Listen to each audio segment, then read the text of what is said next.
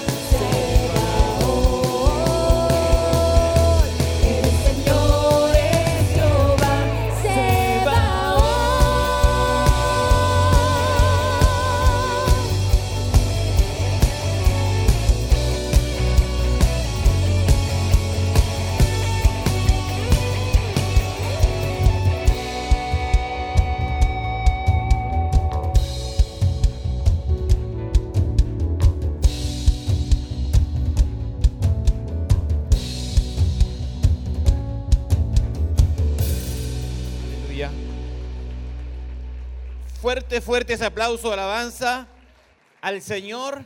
Exaltamos su nombre, glorificamos el nombre del Señor. Dios les bendiga, mis queridos y amados hermanos. Pueden sentarse, amén. Le damos la más cordial bienvenida a cada uno de ustedes, eh, a cada uno de los que están a través de los medios de comunicación, la televisión y también a través de la radio. Estamos en este culto de celebración. Hemos venido a celebrar al Señor, hemos venido a adorar a Dios, a honrar el nombre de nuestro Salvador. Y vamos a comenzar este culto orando al Señor y dando gracias a Dios, pidiendo a Dios la dirección, ¿cierto?, de, de todo lo que hoy día vamos a realizar. Le invito a que incline su rostro y que juntos oremos al Señor. Padre eterno, Dios mío, vamos, Señor, una vez más delante de tu presencia en esta mañana. En el nombre de Jesús, Dios del cielo, para darte muchas gracias, Señor Gracias Padre por todo lo que has hecho con cada uno de nosotros. Gracias por darnos la bendición en el día de hoy de poder compartir con todos mis hermanos este culto de celebración. Te rogamos, Padre amado, que tu Espíritu Santo nos guíe, Señor. Toma el dominio, toma el control, Dios amado, de todo lo que hoy día podremos realizar. Dios mío, nos reunimos con el propósito, con el objetivo de exaltar tu nombre. Nos reunimos con el deseo, Señor, de ser bendecidos por tu Espíritu Santo y también de ser ministrados, Padre eterno. Pero en esta mañana, Señor, ofrecemos una ofrenda delante de ti. Dios mío, te adoramos y te honramos, Dios amado, porque eres misericordioso y porque has sido bueno y porque cada día estás con nosotros, Señor. Te damos muchas gracias, Padre eterno. Gracias por lo que harás en este día. Gracias porque ministrarás nuestros corazones. Gracias, Dios del cielo, porque estarás una vez más a nuestro lado, Señor, trayendo ese refrigerio, trayendo, Señor, esa presencia de Dios a cada uno de nosotros. Te honramos, Dios amado, en esta hora y te exaltamos en el nombre del Padre, del Hijo y del Espíritu Santo. Amén y amén. Denle un fuerte aplauso alabanza al Señor, bendecimos su nombre, exaltamos el nombre del Señor. Dice el Salmo 100, cantad alegres a Dios, habitantes de toda la tierra. Servid a Jehová con alegría, venid ante su presencia con regocijo. ¿Ha venido usted contento? ¿Ha venido con regocijo? Amén. Yo le invito a que se ponga de pie para que juntos honremos al Señor, cantemos a Dios con alegría, cantemos a Dios con gozo, porque sobre todas las cosas Dios ha sido bueno con cada uno de nosotros. Cantamos junto al grupo Renuevo.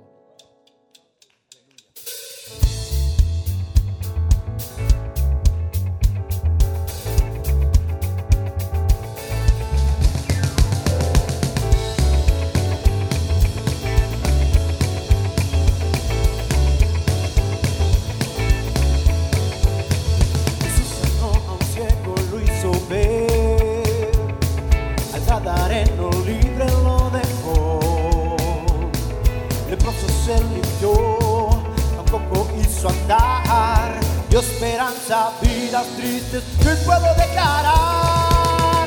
Hoy yo soy libre, hoy yo soy libre. Las cadenas del diablo sobre mí, Cristo las cortó. Hoy yo soy libre, hoy yo soy libre. Soy libre por la mano del Señor.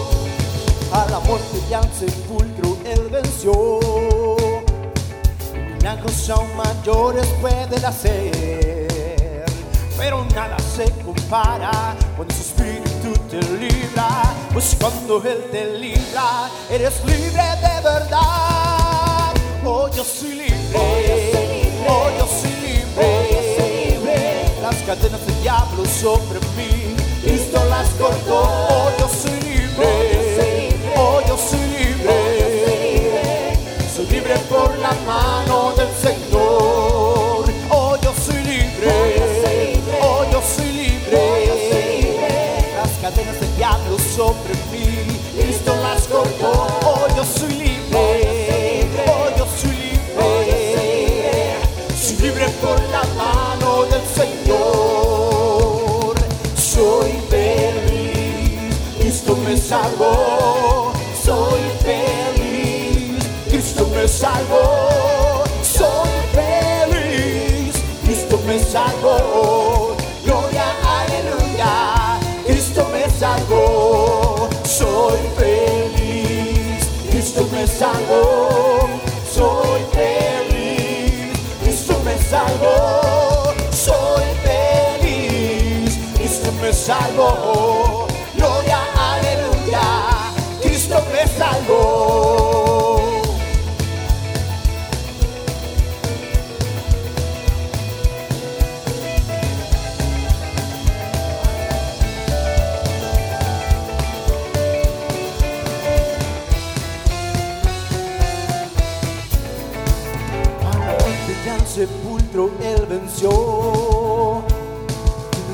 Aún mayores puede hacer, pero nada se compara cuando su espíritu te libra. Pues cuando Él te libra, eres libre de verdad. Oh, yo soy libre, oh, yo soy libre. Las cadenas del diablo sobre mí, Cristo las cortó. Oh, yo soy libre, oh, yo soy libre. Soy libre por la mano del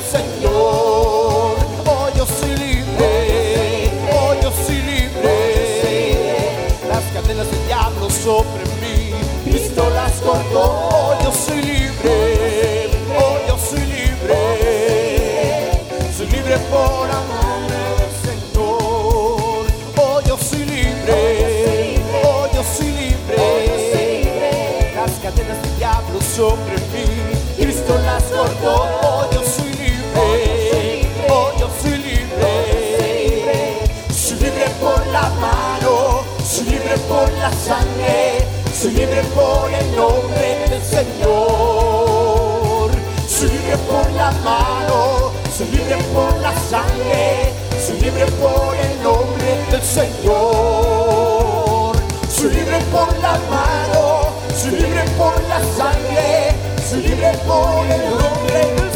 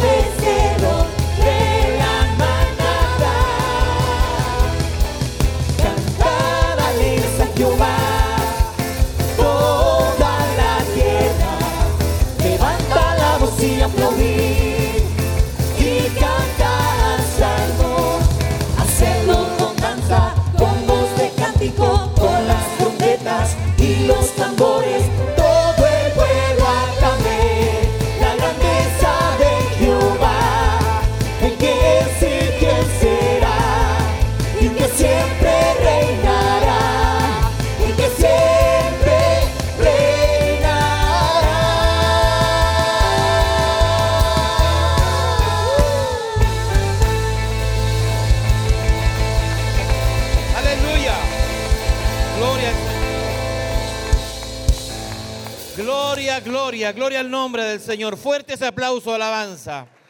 Te adoramos, Señor, te exaltamos. Te damos toda gloria, toda alabanza, toda exaltación. Bendito sea el nombre del Señor. Aleluya. Pueden sentarse, mis estimados hermanos.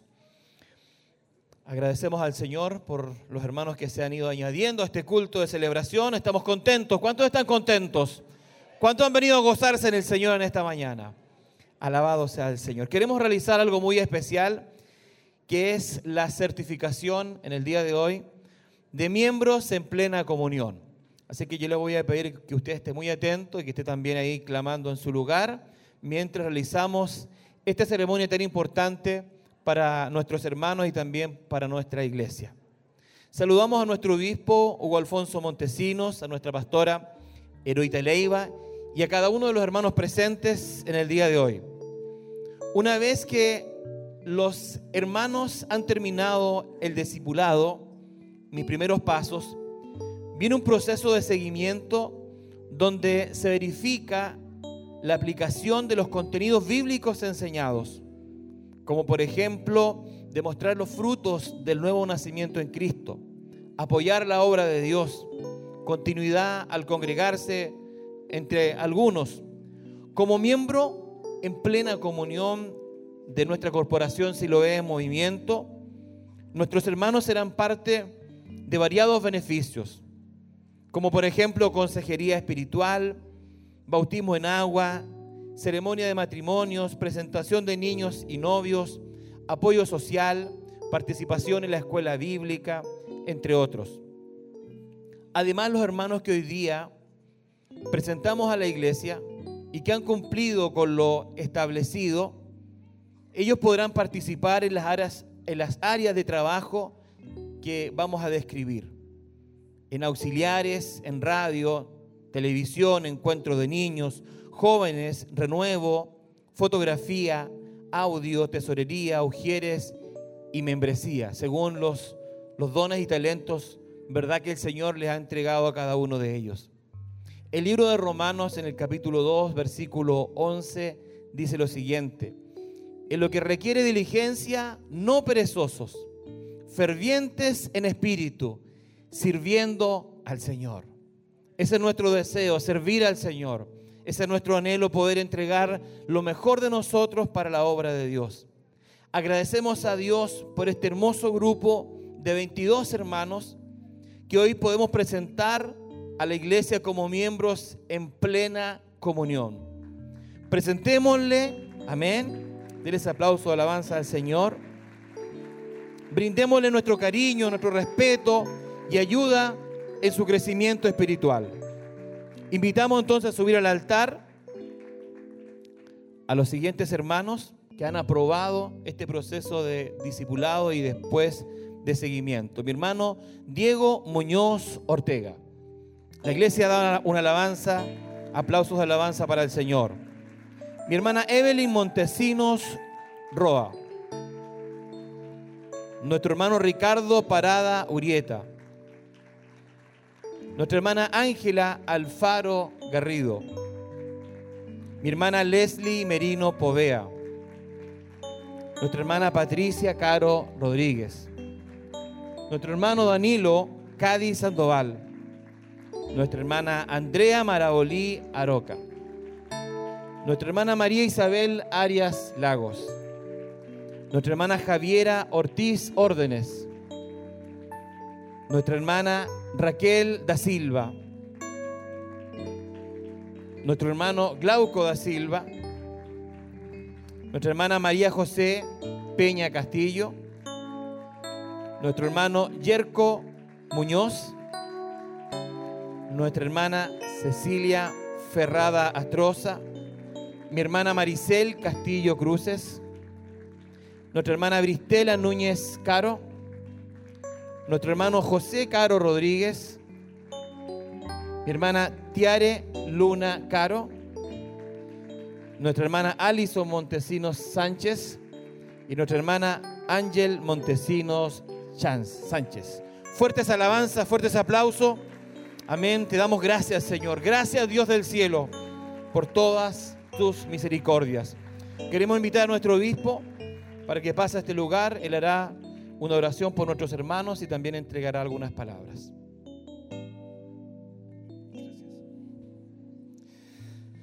Agradecemos al Señor por este tiempo que el Señor ha permitido poder trabajar junto a nuestros hermanos, ya sea en el área de discipulado primeramente y luego en este proceso de tres meses en donde han estado sido, siendo observados. Y agradecemos a Dios que sean parte de esta obra, parte de esta iglesia. Esperamos en el Señor un mayor crecimiento en sus vidas espirituales y sin duda también en el servicio a Dios y a su obra. Nos alegra tenerles junto a nosotros. Reciban, por supuesto, nuestro cariño, nuestro afecto y esperamos en el Señor que Dios nos dé grandes bendiciones a través de ustedes y al mismo tiempo nosotros seamos una bendición para ustedes. Vamos a orar al Señor. La iglesia se pone de pie por un momento y oramos. Padre, en el nombre de Jesús, vamos ante su presencia dando gracias por nuestros hermanos, Señor, que hoy se hacen parte como miembros en plena comunión de esta iglesia. Agradecemos, Señor, el que tú les hayas tocado, les hayas traído y hayan sentido en su corazón, Señor, de ser parte de esta familia de Dios. Creemos con todo nuestro corazón. Tú les bendecirás como lo has hecho hasta ahora y mucho más. Y estamos seguros, Señor, que a través de ellos tú te glorificarás, pondrás dones, talentos, capacidades que permitirán, Señor, que tu iglesia, que tu obra crezca, que tu obra se extienda y que pueda, Señor, alcanzar a miles de personas. Gracias por lo que tú haces a través de ellos y sin duda, Señor, esperamos que tu mano maravillosa les proteja, les guarde, les cuide, les guíe en todo momento, Señor. Les dé la fortaleza y también la paciencia para saber esperar, Señor, el momento y lo que tú tienes para ellos. En el nombre de Jesús, les bendecimos en este momento y esperamos que tu gracia divina sea sobre cada uno de ellos. Para la gloria de Dios, amén y amén, Señor. Bienvenidos a la familia del Señor y parte de lo que Dios hará también a través de ustedes. Dios les bendiga. Fuerte ese aplauso de alabanza al Señor.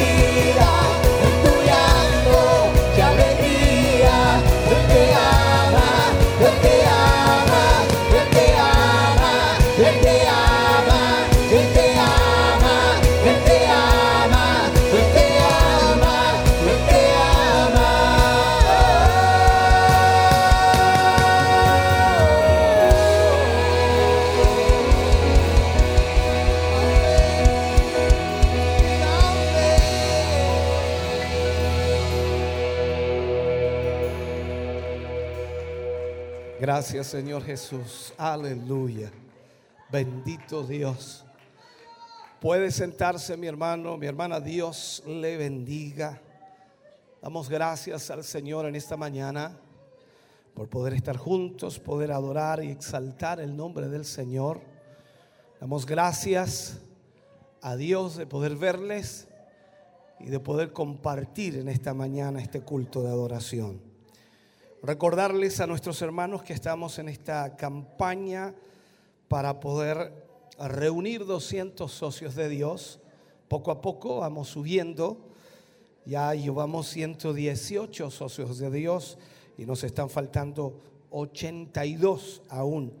Esperamos en el Señor que en el Ya. lapso de este mes que nos Seguimos queda, junto a ustedes en vivo y en directo, después de haber compartido estas hermosas alabanzas, adoración a nuestro Dios, hermano Kelvin, previo a lo que será ya la palabra del Señor ministrada por nuestro obispo Hugo Alfonso Montesino. Así es, mi querido hermano, lo que se vislumbra es que va a ser un- una mañana de total gozo, porque ya el Espíritu Santo se está sintiendo en medio nuestro.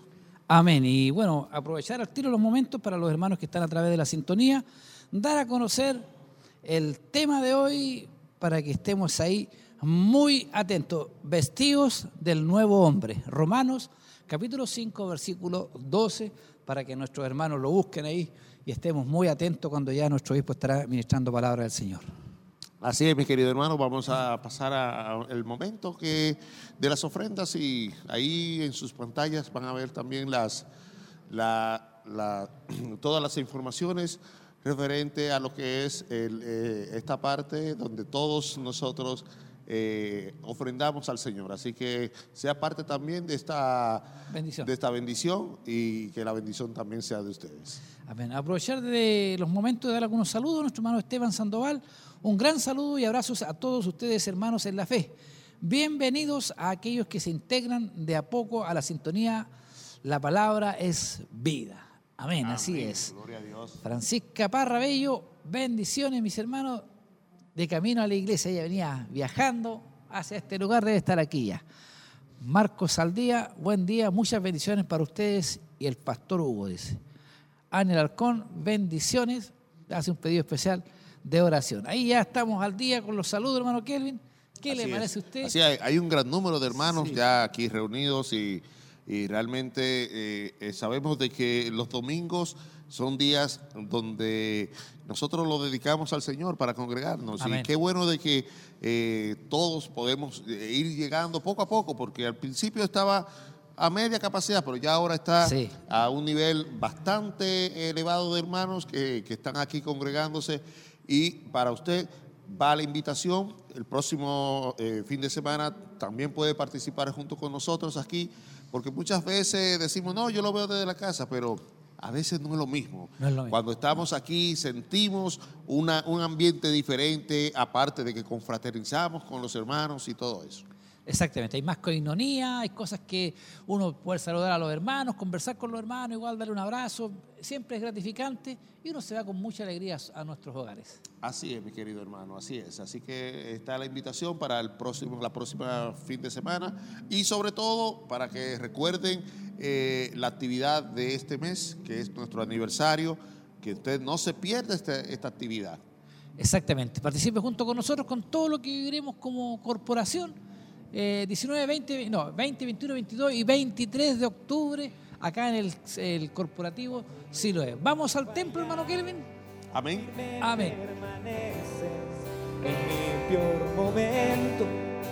Bueno eres tú, tu amor responde cada pregunta, todo vuelve a ti.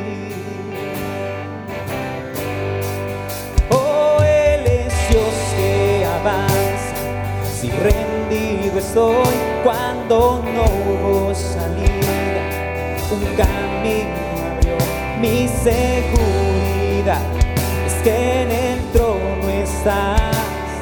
Y hacia lo que sienta, razones hay para adorar, adorar,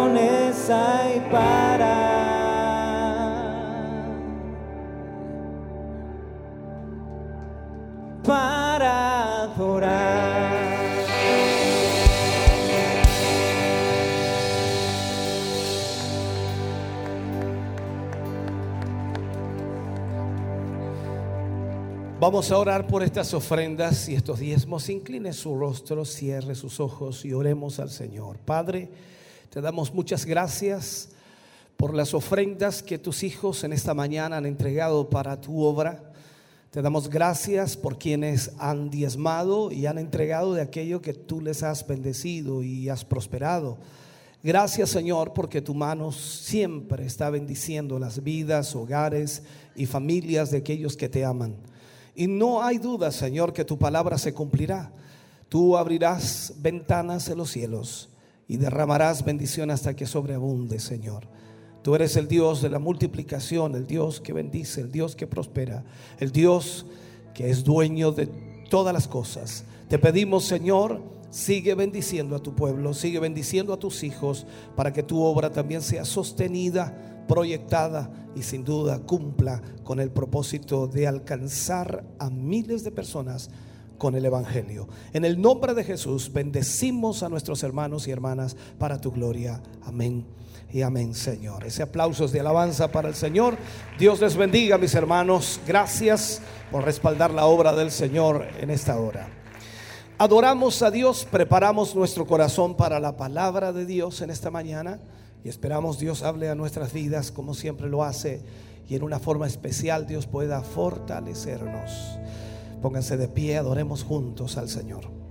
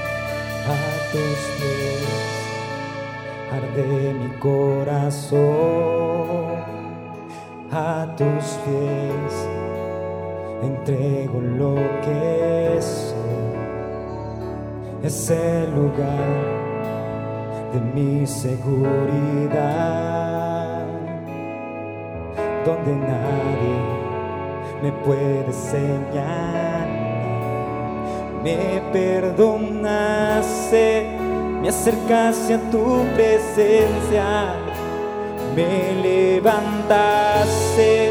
hoy me postro a adorarte. No hay lugar más alto, más grande que estar a tus pies, que estar a tus pies. No hay más alto, más grande que estar a tus pies, que estar a tus pies.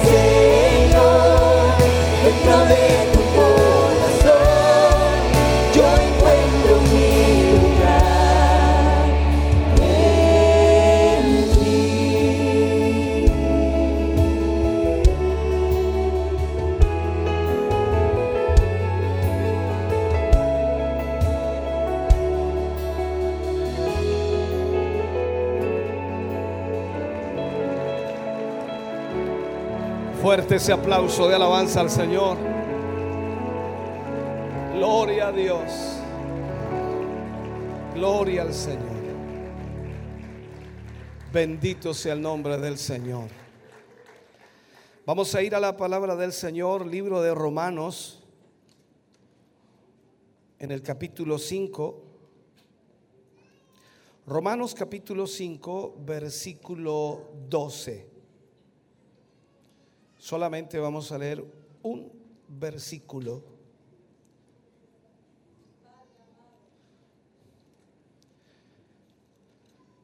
Y leeremos muchos otros pasajes más, pero este será el inicio para lo que vamos a hablar en el día de hoy.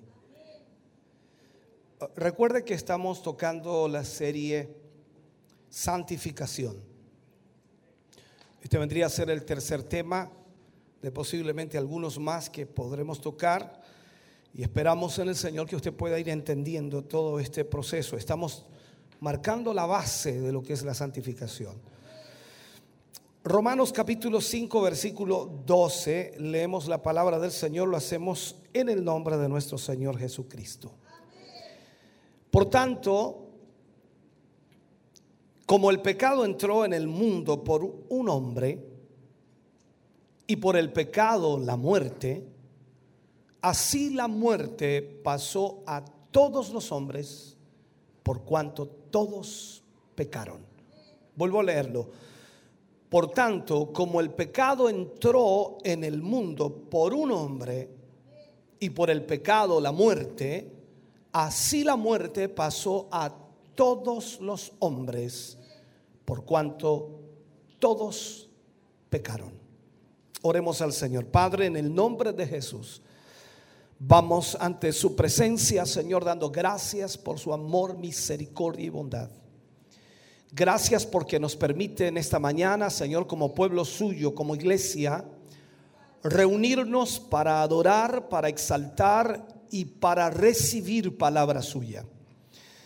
Muy consciente estamos, Señor, de que solo su palabra es la que puede guiar nuestra vida. Solo su palabra es la que puede corregir e instruir nuestra vida para hacer lo que usted quiere que seamos. Yo le pido y le ruego que en esta mañana cada corazón y mente, Señor, pueda estar concentrada en lo que recibirá de su palabra. Permítanos, oh Dios, poder ser bendecidos hoy. En el nombre de Jesús lo pedimos para su gloria.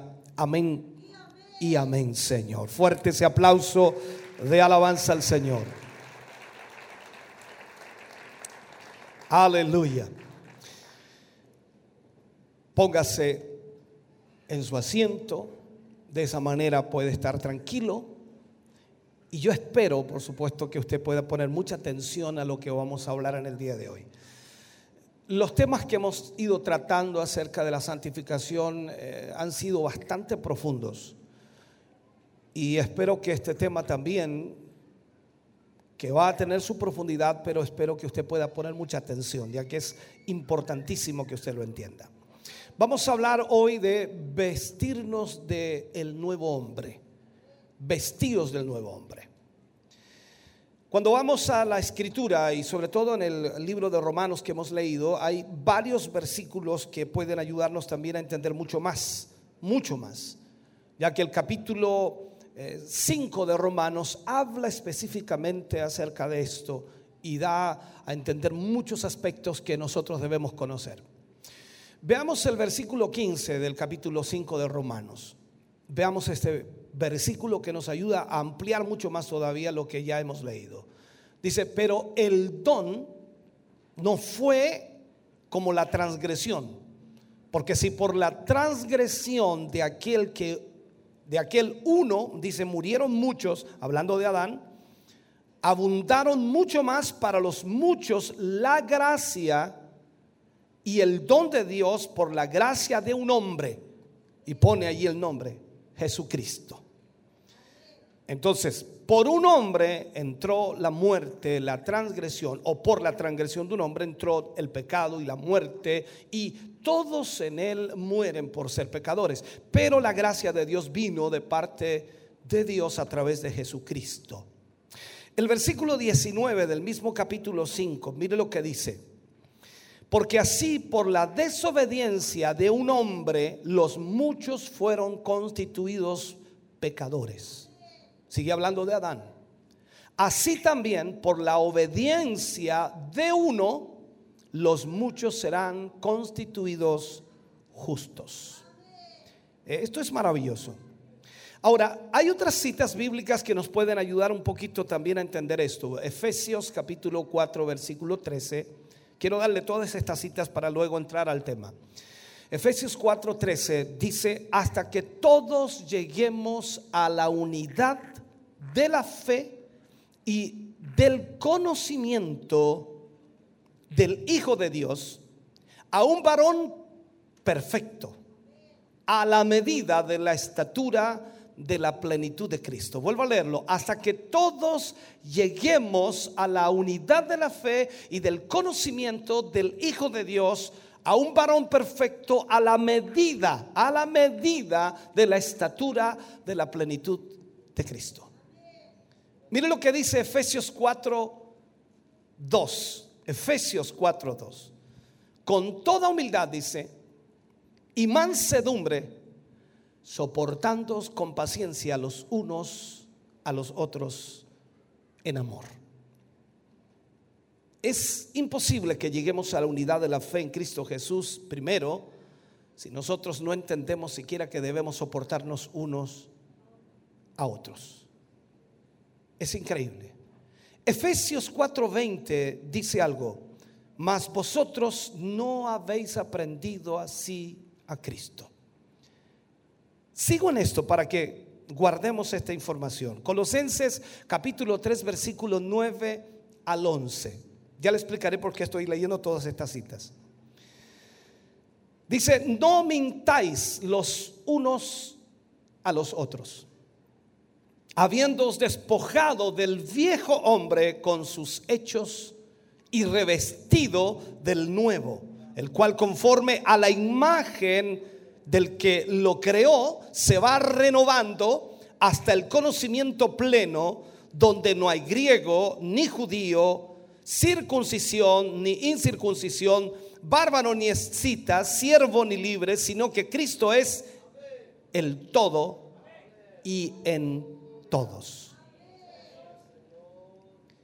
Aquí es donde nosotros debemos entender entonces lo que el Señor nos está diciendo. Dios dice que debemos despojarnos del viejo hombre. Despojarnos del viejo hombre. El concepto general de la iglesia, el concepto general de los cristianos es que el Señor es quien debe cambiarnos. Pero lo que hace el Señor es entregarnos su palabra para que nosotros a través de su palabra y la obediencia a su palabra nos despojemos del viejo hombre. Aquí ni siquiera es porque si siento o no siento, es obediencia. Entonces tenemos que despojarnos de ese viejo hombre. Y estas palabras son usadas, por supuesto, frecuentemente por nosotros en una conexión meramente personal. Hablamos de nuestro viejo hombre, y lo pongo así, lo aplico así, hablamos de nuestro viejo hombre, que significa, por supuesto, esa naturaleza pecaminosa que se levanta bajo la provocación. Cuando usted es provocado por algo, cuando usted es molestado por algo, cuando usted es hostigado por algo, su vieja naturaleza se levanta, actúa, se manifiesta, se presenta, se da a conocer. Todos y cada uno de nosotros podemos decir, bueno, yo soy un buen cristiano y lo es, mientras su naturaleza vieja no es confrontada. Cada uno de nosotros tenemos un carácter. Y ese carácter se ve reflejado cuando realmente es presionado. Es fácil estar cómodamente sentado en una silla sin que nadie lo hostigue, sin que nadie lo moleste, sin que nadie le diga nada. Usted no actuará, usted estará bien. Se ve como un verdadero cristiano, parece un ángel. Pero cuando esa vieja naturaleza es confrontada, presionada, hostigada, se manifiesta. Entonces, ese aspecto está incluido, por supuesto, en el acto inicial del repudio de la fe. ¿A qué me refiero con eso? Que cuando usted deja que esa vieja naturaleza aflore, está repudiando la fe, está diciendo, yo no confío en Dios. Lo que tenemos aquí es algo mucho más que solo personal. De acuerdo al libro de Romanos en el capítulo 5, explica en todo, en todo lo que habla allí el significado del término la vieja naturaleza o el viejo hombre, que es un orden racial, representado por supuesto por una cabeza racial que es Adán. De allí venimos, de esa, de esa cabeza racial, Adán. Por lo tanto, cuando usted lee Romanos y sobre todo desde el versículo 12 al versículo 21 aproximadamente, ya tendrá tiempo de hacerlo, habla de ese Adán colectivo, corporal. O sea, ese Adán que se apartó de Dios y por supuesto no puede ser aceptado por Dios. Eso es lo que representa esa naturaleza, ese viejo hombre. Dios no puede aceptar esa naturaleza. Tanto así que lo vemos reflejado cuando Adán pecó, cuando Adán falló, Dios puso en la entrada del huerto, después que los expulsó, un querubín para que no volvieran a entrar a ese lugar. Esto es como decir, Dios no le permite al hombre entrar en su presencia mientras tenga esa naturaleza. Entonces es en este orden que de alguna manera hemos nacido, al cual todos por naturaleza pertenecemos. Todos hemos nacido en pecado. Cada bebé que viene a este mundo, y lo he dicho varias veces, nace en pecado. Yo sé que muchas personas en el mundo secular o digamos en la sociedad dice cuando nace un bebé, dice, oye el angelito, y no sabe lo que nació. No es tan angelito. Porque a medida que va creciendo se va reflejando esa misma vieja naturaleza. En todos nosotros es igual. Usted se esfuerza para ser bueno, de acuerdo a su criterio, y nadie se esfuerza para ser malo. Nos sale con naturalidad. Somos malos por naturaleza. Usted hace cosas malas por naturaleza, porque está en su ADN, porque viene de una raza caída. Entonces, no solo, no solo en eso tenemos que entenderlo, pertenecemos a esa naturaleza. Y vemos entonces que si esto no tan solo es personal, sino también en colectivo o hablando eh, de todo, toda la raza humana, lo mismo pasa en lo que se, se refiere al cuerpo de Cristo. El cuerpo de Cristo es uno. El cuerpo de Adán es uno. Entonces es un tipo de hombre expresado en todo el mundo. Adán está siendo expresado en todo el mundo, esa raza caída está siendo expresada en todo el mundo. Y así también el cuerpo de Cristo está siendo expresado en todo el mundo. Y el cuerpo de Cristo es uno y el cuerpo de Adán es uno. Ahora, como nuevas criaturas, y aquí lo vemos nosotros, ¿no? Usted es una nueva criatura. No se sienta ofendido cuando hablo de todo esto. Yo quiero que usted comprenda esto. Como nuevas criaturas decimos que hemos puesto al viejo hombre a un lado. Lo hemos sepultado. Lo hemos, ¿cómo se le llama? Otra palabra que viene de sinónimo de sepultar. Enterrado. Lo hemos enterrado. Es igual como cuando enterramos un cadáver a una persona que ya falleció. Esa persona ya no tiene parte sobre esta tierra, ya no tiene parte sobre eh, los familiares o alguien, no tiene contacto. Y esto es lo mismo, cuando hablamos de que nos hemos despojado de ese viejo hombre, ya no tiene parte con nosotros. Y usted dice, eh, la verdad, pastor, todavía está aquí este.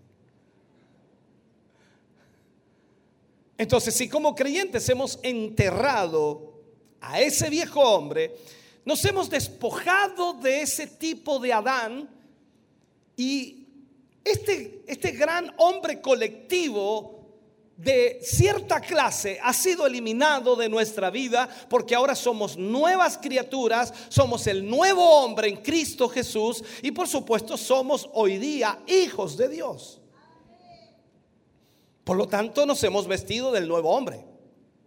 Eso también se cree y de alguna manera que es un asunto personal eh, solamente, pero en realidad no es tanto así. Por supuesto que esto es verdad en alguna manera, es un asunto personal, pero también pasa a ser mucho más que algo personal, es una vida, es una naturaleza que viene a nuestra vida y que nos hace parte de una raza, por llamarlo así, nos hace parte de un cuerpo, que es el cuerpo de Cristo. En Efesios, por ejemplo, encontramos el nuevo hombre manifestado o planteado como la iglesia. Ese nuevo hombre que es la iglesia es Cristo. Se expresa literalmente ahí en 1 Corintios 12:12 12 y habla acerca de eso. Cristo es uno con todos sus miembros. Entendamos esto. La cabeza, y ustedes su cuerpo ahí tienen, ¿no? Y puede observarme a mí por último como ejemplo. Mi cabeza no está separada de mi cuerpo. Mi cabeza está puesta en mi cuerpo. Y si mi cabeza fuera separada, entonces significa que yo ya me morí. Y la cabeza de este cuerpo es Cristo. Síganme en esto. Por lo tanto, nosotros como miembros de esta iglesia, y la cabeza que está unida a este cuerpo hacen este nuevo hombre. Es un hombre colectivo, corporal, un hombre de un nuevo orden. No es el orden de Adán, sino es el orden de Cristo. Por eso decíamos y leíamos allí que donde Cristo es todo en todos. O sea, Cristo está en usted. Antes era Adán el que estaba en usted, esa raza caída, que era por supuesto todo en todos. Eso es lo que se ve en el mundo hoy. Pero en la nueva creación es Cristo quien es visto como ser todo en todos. Todo esto lo que Pablo habla y lo que Pablo quiere plantear a, cada creyente es para entender de esta manera. Veamos Efesios capítulo 4, versículo 20 y 21, para que vamos entendiendo esto. Efesios 4, 20 y 21. Dice, más vosotros no habéis aprendido así a Cristo, si en verdad le habéis oído, y habéis sido por él enseñados conforme a la verdad que está en Jesús. O sea, está diciendo aquí que de una u otra manera Cristo es la personificación de la verdad divina. Y esa verdad divina está en una persona que se llama Cristo. Recuerde también que Jesús dijo, yo soy la verdad. Él no habló de una verdad. Él no dijo, les voy a mostrar la verdad. Él no dijo, van a conocer la verdad, aunque lo dice la Biblia. Pero Él dice autorizadamente, yo soy la verdad. Y cuando Él dice que el Espíritu Santo les guiará a toda verdad y a toda justicia, está hablando de que el Espíritu Santo nos guiará a quién? A Jesús, que es la verdad. Entonces, más allá de esto, si Jesús es la verdad y eres la cabeza de este cuerpo, de este nuevo cuerpo o de esta nueva criatura y usted, nosotros somos el cuerpo de esa verdad, entonces nosotros tenemos que convertirnos en esa verdad. Somos representados como habiéndonos desvestido de un hombre que era Adán, de la raza caída, y habiéndonos investidos con otro que es Cristo, el nuevo hombre. Es extraordinario esto. Entonces al despojarnos del viejo hombre y vestirnos del nuevo hombre, incluye por supuesto muchas cosas. Lo principal es que el nuevo hombre es la personificación del amor de Cristo. Aquí no se trata tan solo de que usted es amado por Cristo, sino que usted demuestra también el amor de Cristo. Por eso leíamos ese versículo, dice que debemos soportarnos unos a otros, que no debemos hablar de los demás porque somos del mismo cuerpo. Es como ponerme a hablar, dice, esta mano de porquería que no hace nada bien. Esta mano torpe y este dedo tan feo. Yo no puedo hablar de mi mismo cuerpo. Daño mi propio cuerpo. No puedo juntarme con usted y decirle, sabe que esta mano anda haciendo puras tonteras. Llévelo a la realidad del cuerpo. Usted es parte del cuerpo de Cristo. Usted es parte de la iglesia del Señor. Y la cabeza de esta iglesia se llama Cristo. Escuchemos las palabras de Pablo. Efesios capítulo 5, versículo 1 y 2. Mire lo que dice aquí. Efesios 5, versículo 1 y 2. Sed pues imitadores de Dios como hijos amados. ¿Escuchó lo que dice ahí? Y luego dice, y andad en amor como también Cristo nos amó y se entregó a sí mismo por nosotros, ofrenda y sacrificio a Dios en olor fragante. O sea, ¿qué nos está diciendo? Que nosotros debemos imitar a Dios como hijos amados. Pablo dijo, imitadme a mí porque yo imito a Cristo. Esto es el punto, imitar a Dios como hijos amados. Y luego, si nosotros imitamos a Dios, debemos andar en amor como también Cristo nos amó. Ahora la pregunta aquí sería, ¿por qué lo ama Cristo usted? ¿Porque merece ser amado? ¿Por qué lo ama Cristo usted? ¿Por sus capacidades, por sus talentos, por sus dones? Tenemos un amor inmerecido. Él nos ama no porque seamos buenos. Él nos ama porque Él es amor. Y todo lo que Él hace es amar. Y por lo tanto usted y yo, si imitamos a Dios, entonces debemos tener no tan solo el amor de Dios en, hacia nuestra vida, sino que debemos entregar también el amor hacia los demás. Por eso debemos amarnos unos a otros. Entonces cuando hablamos de la santificación, mucha gente se va a la parte física, que ya hablaremos de eso en algunos de los temas, pero entendamos lo que es el principio de esto. Este amor debe tener una expresión individual porque el cuerpo puede expresar este amor solamente en la medida que los miembros individuales lo expresen. O sea, si yo siendo miembro de este cuerpo expreso amor, entonces voy a poder contagiar a otros con ese mismo amor y vamos a expresar todos el amor. Seamos honestos, si en una familia se sientan a la mesa y uno anda con, con los, con los turururus, no, con, con- con su genio, con su carácter reventado, automáticamente toda esa mesa comienza a tener un conflicto.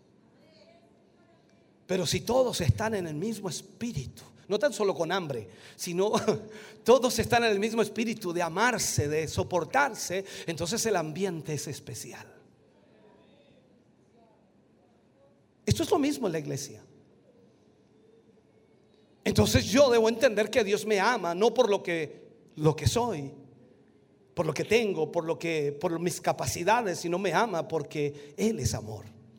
Y yo debo amar a mi hermano, a mi hermana, no por las capacidades o talentos o dones o cómo se comporta conmigo, sino porque simplemente debo entregarle mi amor. Entonces, el andar en amor, entonces es una de las cosas involucradas en el, eh, eh, en el vestirnos del nuevo hombre. El cuerpo es identificado en amor, constituido en amor, y el cuerpo es el medio de la expresión del amor de Cristo. ¿Cómo va a conocer este mundo que Cristo está presente aquí en la tierra? pastor, eh, ¿no ha leído que el Señor está arriba en la gloria, intercediendo por nosotros? Claro. Pero ¿cómo este mundo va a conocer que Cristo está presente en esta tierra? Solo a través de su iglesia. Mira cómo se aman.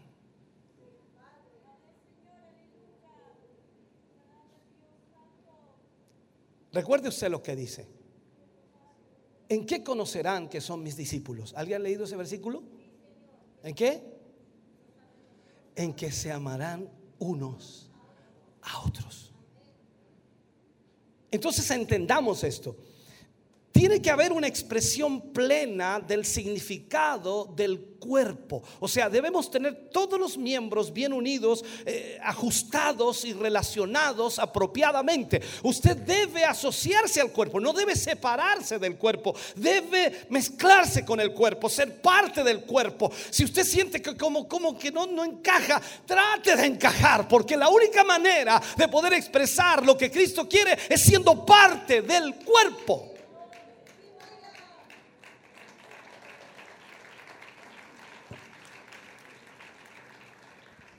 Ahora, Cristo no puede ser dicho que es el amor como cabeza. Usted dice, no, Cristo es amor. Pero no puede ser dicho como que Cristo es amor si sus miembros son vistos aparte de Él o sin amor de Él. O sea, nosotros no podemos decir Cristo me ama cuando yo no puedo amar a nadie. Yo no puedo decir que Cristo es amor siendo parte de una iglesia y ando como perro y gato. El cuerpo es uno. Y Cristo es la expresión de ese cuerpo, reflejado en todo ese cuerpo y incluye a sus miembros. Cuando usted dice, yo soy parte de esa iglesia, cuando usted incluso dice, esa iglesia, en la iglesia que yo voy está mal. Di la verdad, estamos mal. ¿Cómo va la iglesia, hermano? Está mal la iglesia, mal, mal, mal. Estamos mal. Porque cuando le preguntan por su familia, ¿cómo está su familia? Eh, andan re mal. ¿Cómo que andan? ¿Y usted de dónde? Esto es lo mismo, aplíquelo. Si nosotros decimos que Cristo es la cabeza y nosotros somos parte de su cuerpo, entonces lo mismo que tiene la cabeza, tiene el cuerpo. Esto implica una naturaleza y esta naturaleza es amor. Somos mandados como hijos amados y dice, andad en amor así como Cristo nos amó. Dígame cuánto nos ama el Señor. Cuánto nos soporta el Señor. Wow. Ahora, el amor no es el único aspecto, hermano querido, en la nueva naturaleza, pero lo usamos para mostrar que esta naturaleza implica una nueva disposición de cuerpo. O sea, nosotros debemos entender que debemos despojarnos de ese viejo hombre con los celos, las contiendas, las envidias y todo, eh, toda esa odiosidad. O sea, la disposición de este nuevo, de este nuevo hombre es amor. Cuando brota algo que no es amor, ya sea de pensamiento, de sentimiento, de crítica o de juicio, el amor se va. Ya no está obrando el Señor. Cuando nos criticamos el uno al otro, ese es el viejo hombre.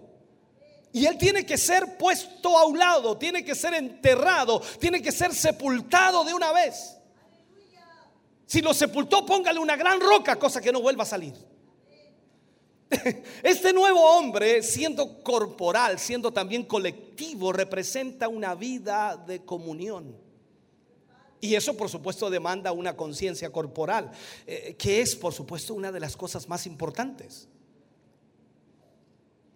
El Señor nunca, absolutamente nunca, puede alcanzar su meta con personas solas el Señor va a alcanzar su meta con la iglesia, con el cuerpo de Cristo. Nunca lo haremos como solos o como personas solas. Nunca, nunca haremos e, de esa manera. El viejo hombre en Adán, recordemos eso, es una unidad corporal, pero la, la conciencia del viejo hombre no es una conciencia corporativa, es independiente, es eh, divisiva, o sea, divide. Por eso debemos entender esto. Cuando hablamos del viejo hombre, siempre ese viejo hombre quiere hacer las cosas solas o solo. Usted siempre va a ver al viejo hombre actuar tratando de dividir, tratando de separar, tratando de desgajar a las personas del cuerpo de Cristo. Ese es el viejo hombre. Usted no necesita tener discernimiento espiritual para darse cuenta cuando una persona no está siendo parte del cuerpo, no está apoyando, no está ayudando, no está solucionando, no está arreglando, no está buscando soluciones, sino que solamente critica y constantemente está hablando mal de la iglesia. Entonces esa persona es el viejo hombre.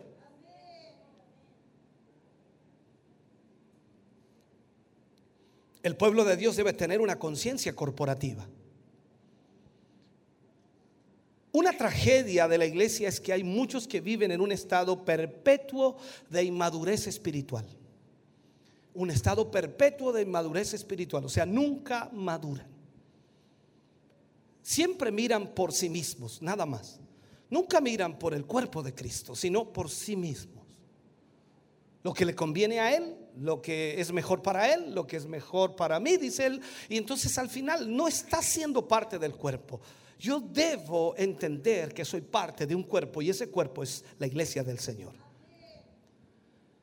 Esto es muchas veces relacionado eh, con, con una falta de un sentido corporal, o sea, eh, de vida, un sentido de vida en una manera definitiva y positiva. O sea, yo debo ser una persona que entiende que soy parte de este cuerpo y depende como esté este cuerpo, voy a ser afectado. Por lo tanto, si yo soy parte de este cuerpo y estoy buscando de Dios, voy a afectar a este cuerpo en esa búsqueda de Dios. Pero si yo soy parte de este cuerpo y me alejo de Dios, eh, voy a afectar a este cuerpo. El camino para el ensanchamiento espiritual es colectivo y esa es la ley del nuevo hombre. Necesitamos estar aquí. Usted muchas veces ha leído, dice, no dejéis de congregaros como algunos tienen por costumbre. ¿Por qué? Porque necesitamos estar como cuerpo. Usted puede orar solo en su casa, usted puede leer la Biblia solo, usted puede ver alguna prédica, oír alguna prédica en casa y puede hacerlo, no es el problema, pero usted necesita el cuerpo. Usted no puede guiarse solo, no puede estar solo, porque necesita la cabeza que es Cristo y el cuerpo que es parte de lo que Dios quiere hacer, que es la iglesia. Entonces es el hombre corporal el que crece a la estatura de la plenitud de Cristo. Los individuales no pueden hacerlo. ¿Cómo, ¿Cómo, yo puedo crecer a la estatura de Cristo? Mire esto, ¿cómo puedo crecer yo a la estatura de Cristo? Tener todos los dones de autoridad, tener todos los dones del Espíritu, tener todas las capacidades. Sería imposible. Pero como cuerpo podemos. Usted tendrá el don de sanidad, el don de milagros, el don de profecía, el don de ciencia, el don de fe. El otro tiene allá un, don de autoridad, el otro aquí y, y, la iglesia. Y somos del mismo cuerpo. Aleluya. Hermano, hay un enfermo. Llame al hermano, tanto tiene el don de sanidad. Él ora y se sana a los enfermos. Y es que necesitamos discernir algo. Este tiene don de discernimiento. Y ahí está el cuerpo funcionando porque somos uno solo en Cristo y llegamos como cuerpo a la estatura del varón perfecto.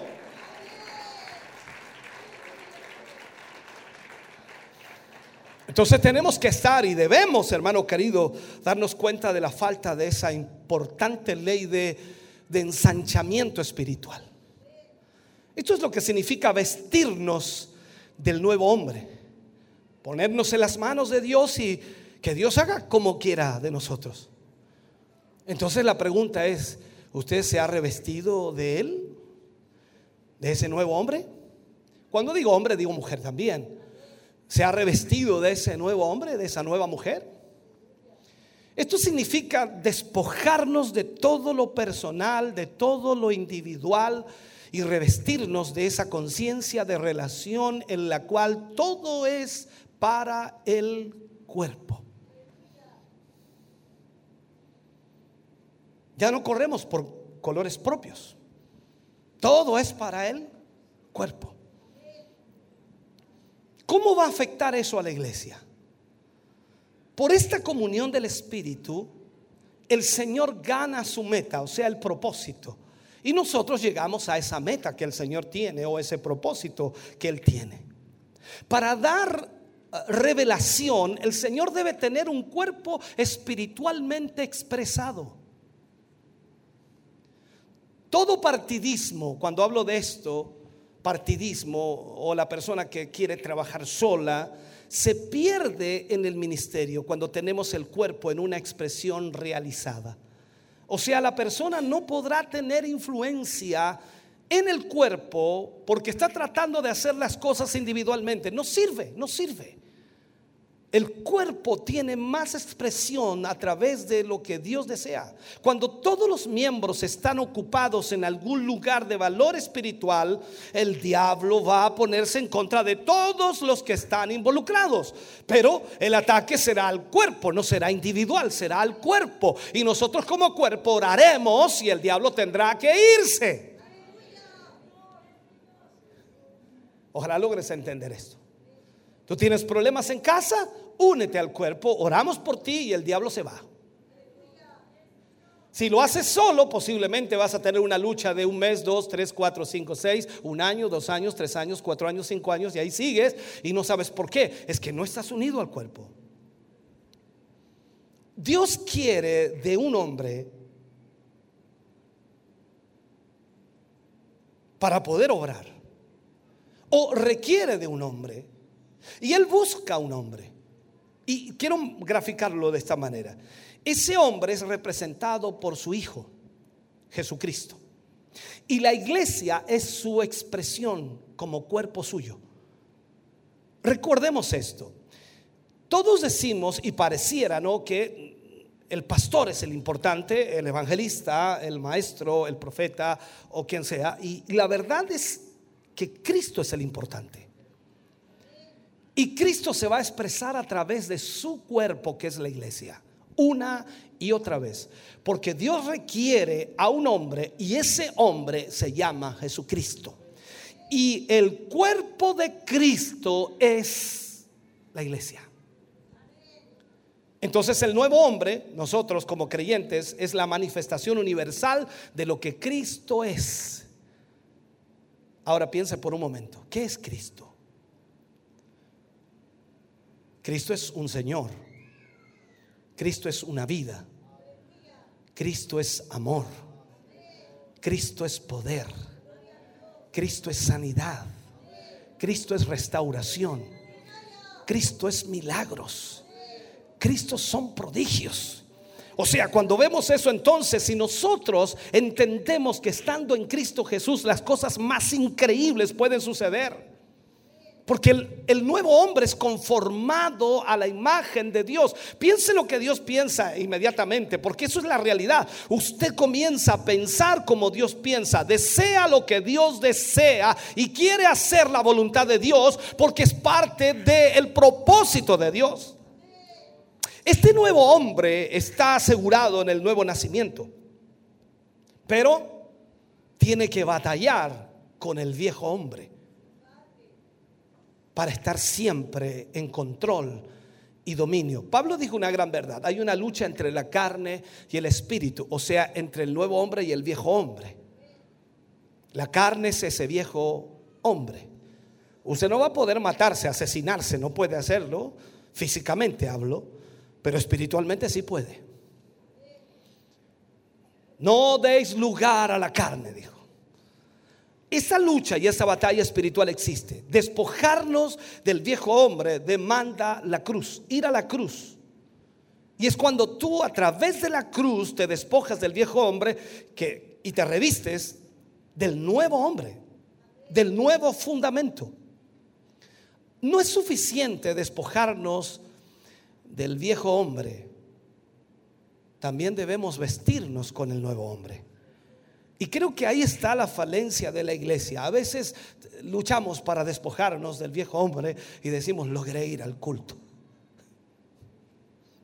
No quería, en realidad el domingo en la mañana lo único que quería era quedarme en la casa. Sabanas me tenía agarrado. Y no quería levantarme, no quería ir, pero al final, al final me levanté y llegué al culto, atrasado, pero llegué. Gané la batalla. Y pareciera que eso ya es un logro extraordinario, sin duda es un logro, pero no es suficiente. Hay que vestirse ahora del nuevo hombre. No es suficiente despojarse de ese viejo hombre, sino vestirse del nuevo hombre. Veamos los siguientes versículos acerca de esto. Colosenses capítulo 2, versículo 16. Mire lo que dice. Por tanto, nadie os juzgue en comida o en bebida o en cuanto a días de fiesta, luna nueva o días de reposo. El mismo Colosenses capítulo 3 versículo 1 al 11. Le voy a leer varios versículos para que usted entienda esto. Colosenses 3 versículo 1 al 11. Mire lo que dice. Si pues habéis resucitado con Cristo, buscad las cosas de arriba, donde está Cristo sentado a la diestra de Dios. Poned la mira en las cosas de arriba, no en las de la tierra. Porque habéis muerto y vuestra vida está escondida con Cristo en Dios.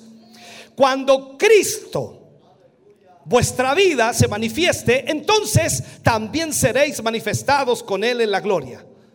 Y Mira lo que dice aquí. Haced morir pues lo terrenal en vosotros. ¿Qué es lo terrenal? Lo explica Pablo aquí. Dice, fornicación, impureza, pasiones desordenadas, malos deseos y avaricia. que es idolatría? Cosas por las cuales la ira de Dios viene sobre los hijos de desobediencia, en las cuales vosotros también anduvisteis en otro tiempo cuando vivíais en ellas.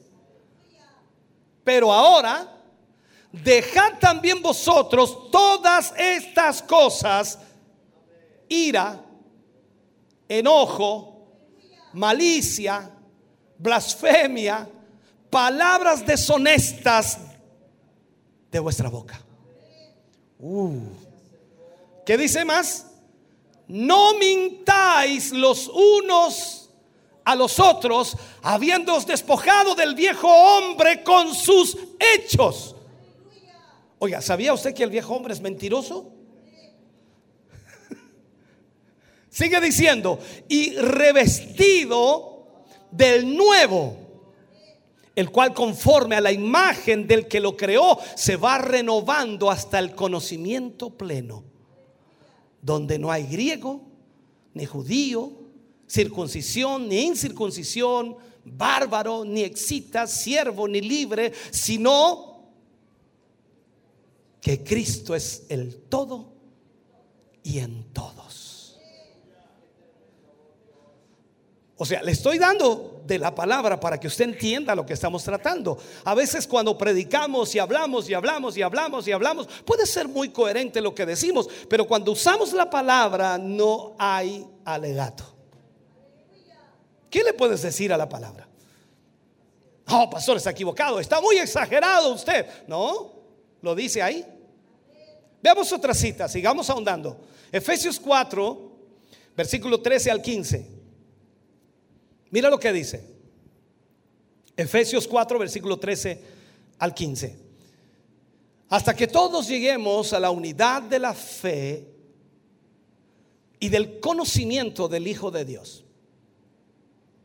A un, a un varón perfecto a la medida de la estatura de la plenitud de Cristo. Aquí entendamos, cuando vemos en este versículo, lo dice claramente, a la estatura de la plenitud de Cristo, a la medida. Imposible que usted personalmente, yo personalmente, llegue a esa estatura y a esa medida, pero como cuerpo sí podemos. Entonces dice, para que ya no seamos niños fluctuantes llevados por do- donde quiera de todo viento de doctrina, por estratagema de hombres que para engañar emplean con astucia las artimañas del error. Wow. Sino que siguiendo la verdad en amor, crezcamos en todo en aquel que es la cabeza. Esto es Cristo. Hay una aplicación entonces particular de esta verdad que yo debo marcar aquí. El tomar el fundamento del hombre celestial es lo que Dios quiere. Que nosotros como iglesia tomemos el fundamento del hombre celestial. O sea, ya sea que consideremos el nuevo hombre personal o colectivamente en la palabra de Dios, hay una necesidad tremenda, absoluta que se menciona aquí, y es que el fundamento del nuevo hombre debe ser tomado. Dios no tiene nada que decir o nada que hacer con el hombre en otro fundamento que no sea el del hombre celestial. Dios no tiene nada que hablar con el hombre que está en otro fundamento que no sea el que está en Cristo.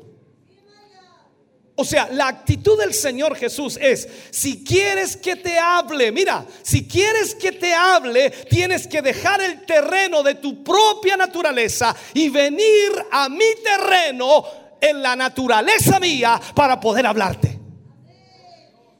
Ahora entendemos lo que Pablo dice entonces cuando dice que el hombre carnal no discierne, no entiende las cosas espirituales, porque las cosas espirituales se han de discernir o entender espiritualmente. Por eso usted viene a la iglesia, se siente allí, el pastor habla y dice, no entiendo nada, no entiendo nada, no entiendo nada. Después se va por el camino para allá o en el auto. ¿Le entendiste al pastor? No. Y uno al otro se mira y dice, ¿cuál de los dos anda peor? Y no es una ofensa, estoy tratando de decirle que las cosas espirituales se han de discernir espiritualmente. Entonces tenemos que dejar el fundamento del hombre terrenal y venir al fundamento del último Adán, que es el hombre espiritual, que es Jesús. O sea, todo pecado, toda incredulidad es producto del viejo hombre. Y Cristo es el único fundamento para que Dios trate con nosotros. Primero, primero vemos que el Padre ha puesto al Hijo como el fundamento para su trato con el hombre. O sea, a través de Cristo Dios trata con nosotros. Jesús de Nazaret dice fue ungido por Dios y ese es el fundamento de Dios. O sea, no hay otro fundamento. Si tú deseas relacionarte con Dios o esperas que Dios se relacione contigo, debe ser en Cristo. No hay ninguna otra manera. Hay gente que me dice, pastor, ayúdeme a orar. Yo he estado orando, pero sabe que no responde el Señor. Y yo le digo, vaya a la iglesia, congréguese, busque a Dios, hijo. Porque si no está en Cristo, no va a recibir nada. Entonces, si usted desea relacionarse con Dios, debe serlo solamente o debe hacerlo a través de Cristo. Él es puesto, es sellado, es ungido y solo así los cielos se abren. Esto se retrata en una, en una manera muy hermosa allá en Génesis capítulo 28, no lo vamos a leer del versículo 11 y 13, cuando habla por supuesto de la visión que tuvo Jacob de esa escalera de Betel que bajaba desde el cielo y dice que ángeles subían y bajaban. Jesús usó eso con Natanael allá en Juan 1:51. Y Jesús habla de eso, dice, y Jesús le dijo, de cierto, de cierto os digo, de aquí en adelante, de aquí en adelante, veréis el cielo abierto. Y usted mira para arriba ahí. Eh, déjeme explicarle. Veréis el cielo abierto y a los ángeles de Dios que suben y descienden sobre el Hijo del Hombre. O sea, Jesús está diciendo lo que Jacob experimentó se va a cumplir desde hoy en adelante en todos aquellos que estén en Cristo. El Señor se comunica con usted, el Señor se comunica conmigo de esa escalera que es el Hijo del Hombre, que es Jesucristo. Al usar el término hombre celestial, estamos haciendo algo más que solo referirnos a, la persona divina, el Hijo de Dios, Estamos hablando de un gran orden humano, una clase de hombre constituido por todos los aspectos y recursos celestiales. Usted pasa a ser un ser celestial. Oiga, que suena extraño esto. Pero imagínese, usted puede comunicarse libremente con el Dios del cielo. Usted puede hablar con el creador del universo. Usted puede entrar libremente a la presencia de Dios. Usted puede hablar directamente con Él. No hay obstáculos. Y todo lo hacemos a través de Cristo Jesús.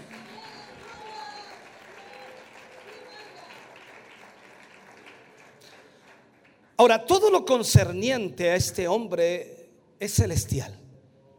Todo lo concerniente a Cristo es celestial. ¿Dónde está hoy Cristo? Sentado a la diestra del Padre. Todo, todo es celestial. Y todo es de, de, significado práctico. Todo lo que está en Cristo puede ser usado. Es de uso celestial para nosotros. De valor celestial para nosotros. De significado práctico para nosotros. Dígame si no es así. Cuando usted ora por un enfermo y Dios obra un milagro, ¿qué fue eso? Pregúntele a un médico, no, eso está mal, no, eso no, puede ser verdad, no, hay que, hay que revisarlo este hombre, hay que, hay que meterlo al escáner, hay que, hay que revisar qué pasó aquí, porque no, no, no es, no es lógico. Ellos no creen en milagro la mayoría de los médicos, a menos que sea un médico cristiano. Pero ellos no creen en milagro, ellos creen en la píldora, en la inyección, creen en la operación, creen en todo ese tipo de cosas, cambio de órganos perfecto, transfusión de sangre, todo lo que pueda usted hablar de eso. Ellos son prácticos en eso, pero también lo celestial es práctico. Y Jesús dice, ¿en qué se conocerán mis hijos? En que pondrán las manos sobre los enfermos y en mi nombre serán sanados. ¡Wow! Oiga, extraordinario. Jesús extendía la mano de un hombre que tenía una mano seca y el milagro se ocurría. Sanaba al paralítico, sanaba al ciego, levantaba a un muerto. Era increíble. O sea, todo es celestial. Es imposible que algo humano haga eso. Por eso es que hablamos de él como un, el hombre celestial. Esa clase de hombre es el que Dios tiene en la mira. Hombres celestiales, los nuevos hombres, nuevas mujeres. Sigo entrando, profundizando. Vamos, vamos en, en no sé cuántos metros hacia abajo ya. Dios solo puede tratar con esa clase de hombre. Entonces debemos dejar nuestro propio terreno y venir al terreno de Cristo y ese es el significado de creer en el Señor Jesucristo. No se trata de creer en una religión, de asistir a una iglesia, de congregarse de vez en cuando, de decir amén o sencillamente decir yo creo en Jesús. No se trata de eso. Se trata, hermano querido, de revestirse de este nuevo hombre celestial. O sea, no es el simple hecho de tomar una actitud hacia Él diciendo yo creo, sino que es el compromiso absoluto de nuestra vida en Él. Toda mi vida debe estar en Él. Y para que esto pueda ser una realidad, entonces debemos dejar nuestro propio terreno, nuestra propia naturaleza. Y esto no es tan simple eh, como suena, por supuesto. No es que yo me cambio de aquí a acá y ya estoy al otro lado. No es que usted, por decirlo, el 18 estuvo en la fonda y ahora está aquí, entonces eh, ya cambió de terreno no es tan simple. Es una dedicación de por vida. Yo le entrego mi vida al Señor. Ahora ya no son mis deseos, mis anhelos, mis sueños, sino el propósito de Dios. Y ahí viene entonces la educación espiritual, que es el crecimiento del espíritu. Yo educo mi espíritu para que crezca mi espíritu. Pero si todos los días estoy dándole alimento a la carne,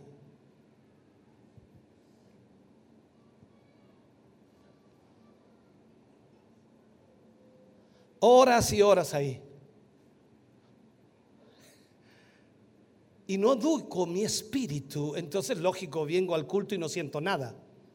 Escucha al pastor, al obispo predicar, dice, y a este caballero venía a escuchar aquí. No siento ni una cosa.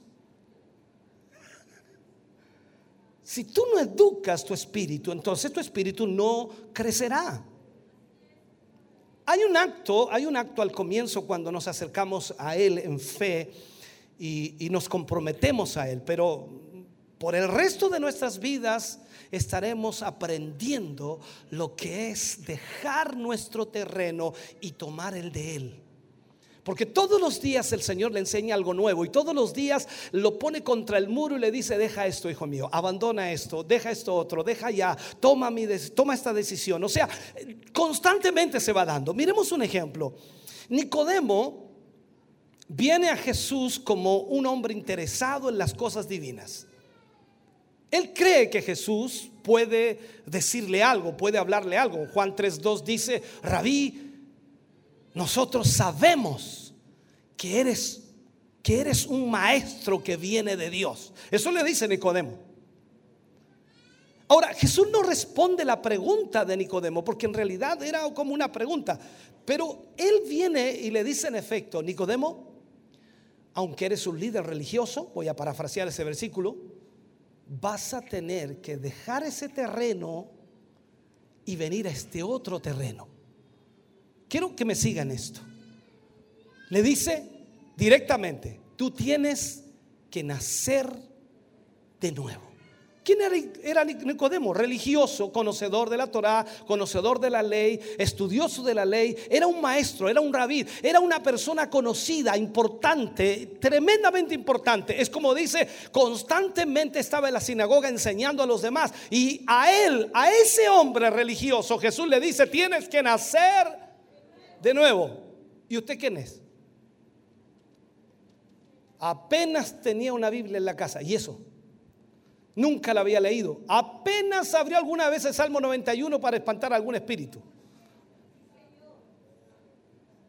Y se enoja cuando Dios le dice, tienes que nacer de nuevo. Síganme por favor en esto. Si examinamos esa conversación muy de cerca, muy profunda, y vemos lo que Jesús está diciendo, le está diciendo a Nicodemo, tú debes debes de estar donde yo estoy. O sea, para saber lo que yo sé, le está diciendo Jesús a Nicodemo, porque Nicodemo admitió y dijo, sabemos que has venido de Dios. Entonces, para saber lo que yo sé, tienes que estar donde yo estoy. Tú no puedes saber lo que yo sé mirándome a distancia. Tienes que estar donde yo estoy. Solo podrás ver el reino de Dios si buscas ese reino cuando nazcas de nuevo. O sea, puedes tener conocimiento celestial cuando ocupes el terreno celestial.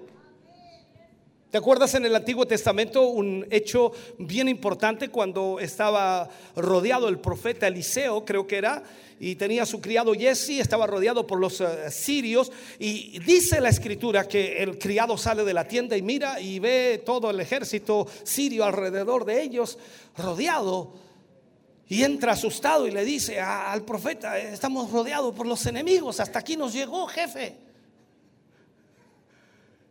Y Eliseo sale, usted puede buscarlo después. Eliseo sale de la tienda y pega una mirada, tal como lo hizo el criado. La diferencia es que Eliseo vio más allá de lo que vio el criado. Eh, eh, eh, Eliseo estaba en otro terreno. El criado estaba en un terreno, Eliseo estaba en otro terreno. Y cuando Eliseo se da cuenta de lo que pasaba, inmediatamente se da cuenta que el pobre criado estaba en un terreno terrenal. Y viene y ora con misericordia y le dice, Señor, yo te ruego que le abra los ojos a este para que vea. No sé qué hizo, lo tocó, le pegó, no sé lo que hizo. Pero la cosa es que Dios le abrió los ojos espirituales. Los mismos ojos que usó para ver sus enemigos, le abrió los ojos y vio que aparte de los enemigos estaba rodeado de ángeles. Tú no puedes, hermano querido, en tu terreno esperar ver las cosas de Dios o la gloria de Dios. Necesitas cambiarte de terreno y eso es nacer de nuevo. Esta verdad también se establece en la pregunta de los griegos. ¿Te recuerdas en una oportunidad ciertos griegos vinieron a la fiesta y le dijeron a Felipe, Señor, queremos ver a Jesús? Cuando Jesús eh, se le cuenta de lo que los griegos querían, él viene y les responde. Y le dice, ha llegado la hora para que el Hijo del Hombre sea glorificado. Y, ahí lo dice en Juan 12, 23 y 24. De cierto, de cierto os digo que si el grano de trigo no cae en la tierra y muere, queda solo. Pero si muere, lleva mucho fruto. La única manera de dar fruto para Dios es que tu, tu, tu, tu viejo hombre muera.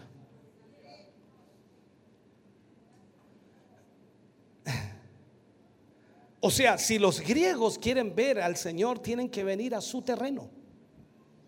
¿Cuál es su terreno? Miremoslo, profundicemos. El terreno de Jesús es la resurrección.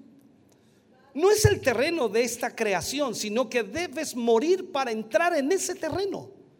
Los griegos no podrían verlo nunca si solo se consideraban como uno de los, no sé, lo consideraban a él como uno de los paisajes de Jerusalén. O sea, se habla mucho de Jesús en, en nuestro lugar y queremos conocerlo, queremos verlo, queremos saber cómo es, saber qué pasa y venir a ver por, por, por la curiosidad. Usted puede estar aquí en esta mañana por curiosidad. Me han contado que se reúne mucha gente allí que va al kilómetro 14. Quiero ir a ver qué pasa.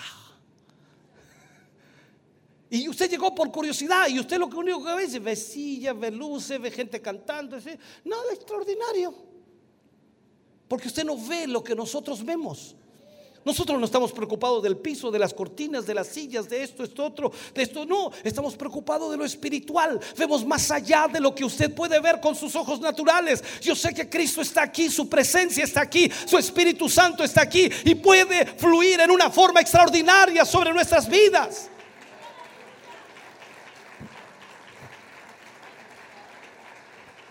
Entonces ellos, los griegos y también nosotros debemos dejar ese terreno, dejarlo a través de la muerte y entonces le veremos a través de una relación corporal. Porque Jesús dijo, si muere lleva mucho fruto. Un grano de trigo se vuelve una planta y luego una cosecha. Así es como el Señor puede, por supuesto, ser conocido por convertirnos en una parte de ese hombre celestial, corporal aquí en la tierra y a través de la muerte y la resurrección vamos a mostrar su gloria. Todo, todo terreno natural debe ser abandonado. En esta dispensación Dios no está Dios no está encontrándose con los judíos como judíos o a los gentiles como gentiles. La palabra de Dios para todos los hombres es que deben dejar su terreno racial y pararse delante de Dios, no como judío, no como griego, sino como hombre. Y, hasta que estés en ese terreno, Dios no tiene nada que decirte. Dios no tiene nada que responderte.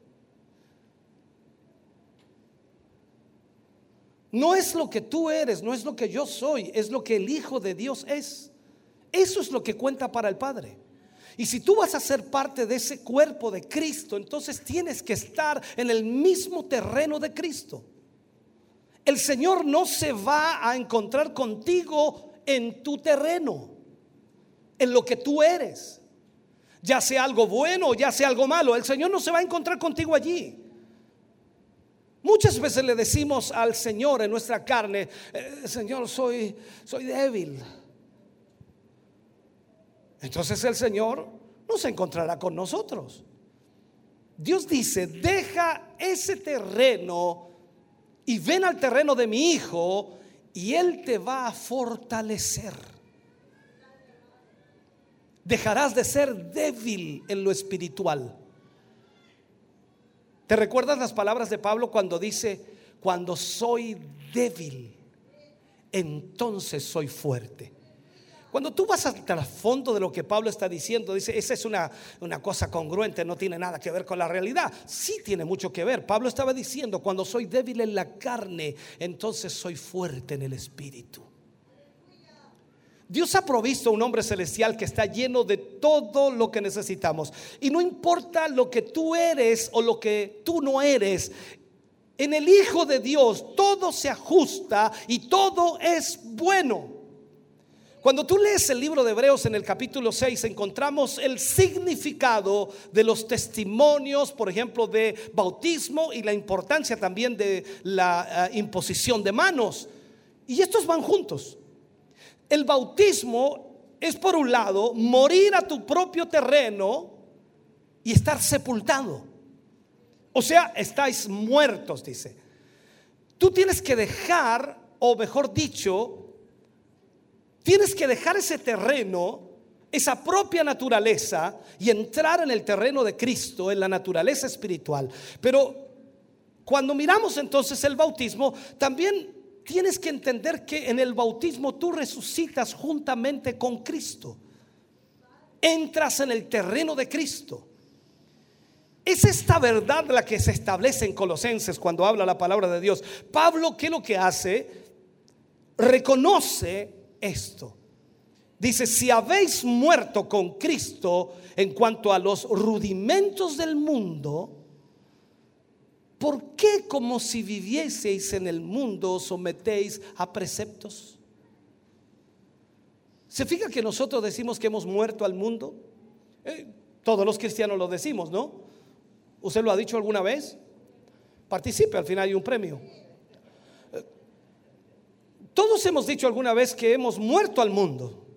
Pero la pregunta que hace Pablo aquí, ¿por qué como si vivierais en el mundo sometéis a preceptos?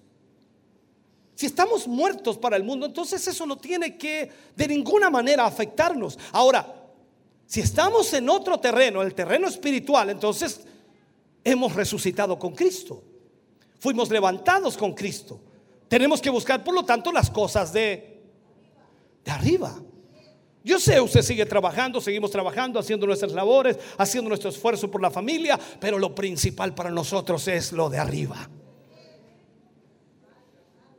Se levanta toda la semana temprano para ir a trabajar y se levanta el domingo temprano para venir al culto. Y la gente le dice, descansa, hombre, descansa. ¿Cómo se te ocurre más encima levantarte temprano el domingo? Descansa. No seas tan religioso. Y si va a ser una, una vez a la semana. ¿Cómo no me voy a esforzar para ir al culto el día domingo si toda la semana el Señor me dio fuerza para trabajar?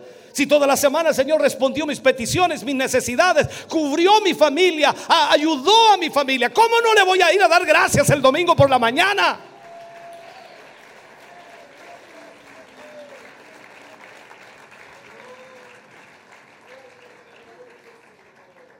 Eh, déjeme terminar con esto. Ahora sube el hermano que toca. La, imposición de manos sigue en esto. Inmediatamente al bautismo en Hebreos capítulo 6 sigue la imposición de manos. Entonces la pregunta es, ¿cuál es el significado de la imposición de manos? Esto testifica que cuando venimos al terreno del hombre celestial o corporal, que es la iglesia, que es el único cuerpo que Dios identifica y que Dios respeta, por decirlo así, entonces en el imponer manos está el testimonio dado entre dos o tres o más por un acto de identificación. Y se muestra inmediatamente que no somos unidades aisladas, sino un hombre celestial colectivo. Cuando oramos los unos por los otros, cuando imponemos manos en aquellas personas, estamos diciendo no estamos aislados, no somos una persona individual, somos un cuerpo. Siempre hay algo más del Señor en la relación que en el aislamiento. Dios dice esto en la carta a los Hebreos, capítulo 10, versículo 25. Pablo habla a los Hebreos de esto y les dice, no dejando de congregarnos como algunos tienen por costumbre, sino exhortándonos. Y tanto más cuando veáis que aquel día se acerca. O sea, en Cristo, en Cristo, el hombre celestial como un todo vive en su iglesia. Si usted está en Cristo, entonces usted vive por ese hombre celestial. Y usted pasa a ser también ese hombre celestial aquí en la tierra. Usted y yo estamos en el terreno del hombre celestial. Y todo vive gracias a ese hombre celestial. Entonces usted anda en el espíritu y no en la carne. Abandona su propio terreno, que es la carne, que es la vida diaria, y toma la suya. O sea, toma el hombre celestial y toma el terreno del hombre celestial y va encontrando vida.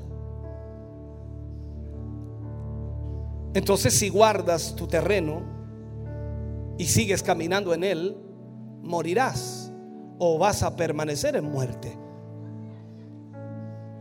Cuando le dices al, al, Señor, Señor, yo soy débil, Dios dice, si te quedas ahí, morirás. Necesitamos la ayuda de Dios. Lo que tú dices es el reino, el reino de lo que eres. El reino de la muerte. Cuando tú ves a cristianos diciendo que son débiles, porque han pecado, porque han caído, porque han hecho algo malo, entonces están en un camino de muerte. Porque cuando tú estás en el terreno correcto, Él te fortalece. Puede venir la prueba, pero Él te fortalece. Si, si te ofendes y permaneces alimentando tu tristeza, vas a morir. Si tú vienes a la iglesia, estás ofendido por algo que te dijeron o te hablaron, vas a morir en eso. Si tú esperas que Dios venga y acepte tu autocompasión, estás equivocado. Eso no es así. En cualquier terreno que no sea el del Señor hay muerte. Si nos separamos y rompemos la comunión que eh, es nuestra relación espiritual en la voluntad de Dios, empezaremos entonces a perder y seremos como como Tomás. ¿Tú te acuerdas que cuando los otros discípulos se reunieron, Tomás no estaba ahí porque él él fue ofendido? Tomás tuvo que dejar de lado su naturaleza ofendida para poder estar nuevamente con Cristo. Y así tenemos que hacerlo nosotros. Si has sido ofendido alguna vez y piensas que alguien tiene que pedirte perdón o tiene que pedirte disculpas y mientras no lo haga, yo no voy a ir a la iglesia, vas a morir allí. Tú y yo necesitamos a Cristo y Él es el único que puede fortalecernos. Él es el único que puede ayudarnos. Él es el único que puede entendernos. Él es el único que puede levantarnos. Él es el único que puede sanarnos. Él es el único que puede prosperarnos en todo. Él es el único. Por lo tanto, tú y yo tenemos y necesitamos al Señor.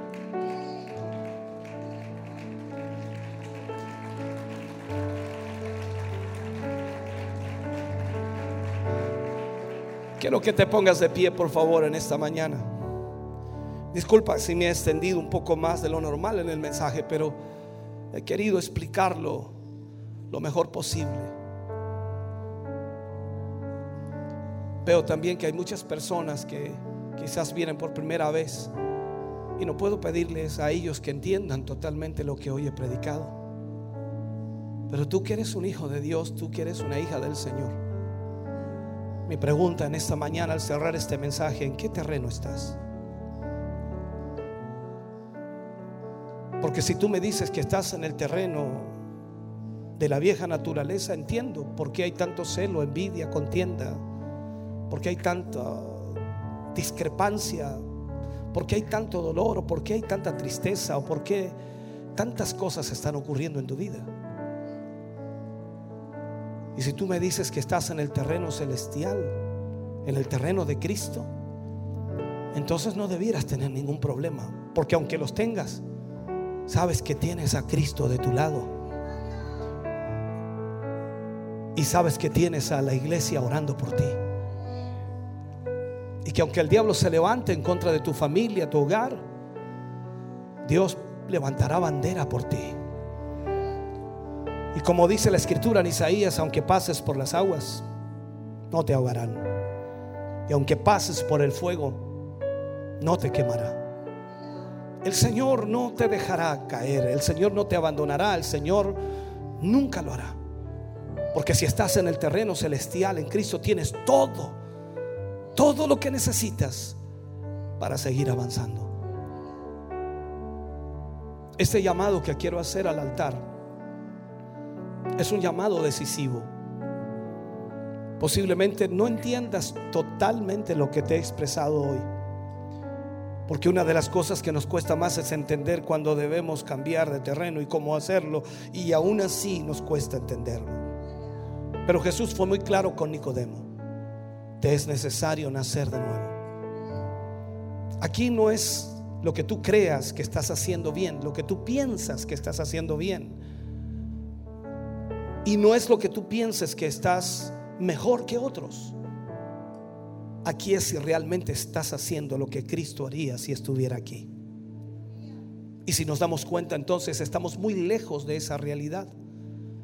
Por eso es que necesitamos pedirle al Señor que nos ayude para poder enterrar a ese viejo hombre, renunciar a él, abandonarlo por completo y cambiarnos de terreno al terreno espiritual, en donde buscamos las cosas de arriba en donde Dios comienza a tomar el control de toda nuestra vida, hogar, familia, matrimonio, hijos, trabajo, profesión, absolutamente de todo, tus posesiones, todo lo que has logrado. Dios toma el control de todo aquello y prosperará tu vida porque estás en el terreno de Dios.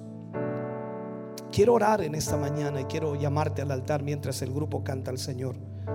Si tú sientes en tu corazón que necesitas la ayuda de Dios porque no sabes si estás en el terreno correcto, este es el momento para decirle al Señor, ayúdame, ayúdame. Nicodemo era un religioso conocedor de la ley, nadie podía refutarle a él lo que conocía y sabía. Era el doctor de la ley, era el que enseñaba, era el maestro. ¿Quién podría decirle a Nicodemo, te falta espiritualidad, Nicodemo? Pero Jesús se lo dijo. Te es necesario nacer de nuevo. Tú y yo necesitamos que la presencia de Dios y su Espíritu Santo pueda llevarnos al terreno espiritual en donde todo lo de Dios comenzará a fluir en nuestra vida. Todo lo de Dios comenzará a venir sobre nuestra vida. Tus luchas, tus problemas no se irán, pero Él te fortalecerá, Él te ayudará, Él te guiará. Y ese viejo hombre, esa vieja mujer habrá ido lejos de ti, habrá sido enterrada y comenzarás una nueva vida en Cristo Jesús. Por eso dice Pablo que cuando usted y yo recibimos a Jesús, todas las cosas viejas pasan y aquí todas son hechas nuevas en Cristo Jesús. Cantemos al Señor, adoremos a Dios. Venga al altar si quiere hacerlo y luego oraremos por usted.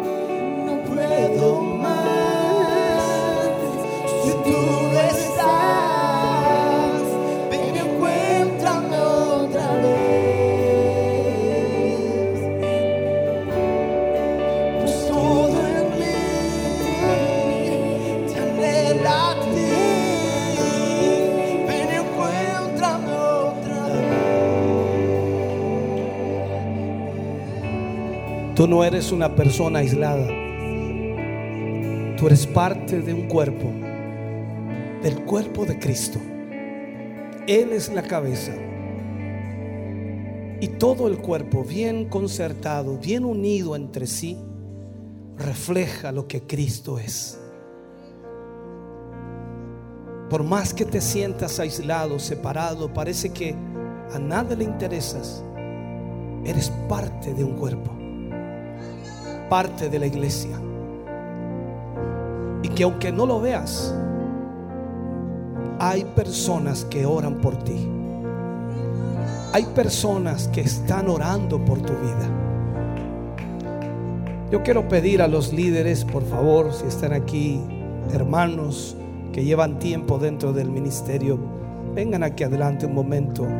Pongan la mano sobre la espalda de nuestro hermano o de nuestra hermana y oremos por ellos.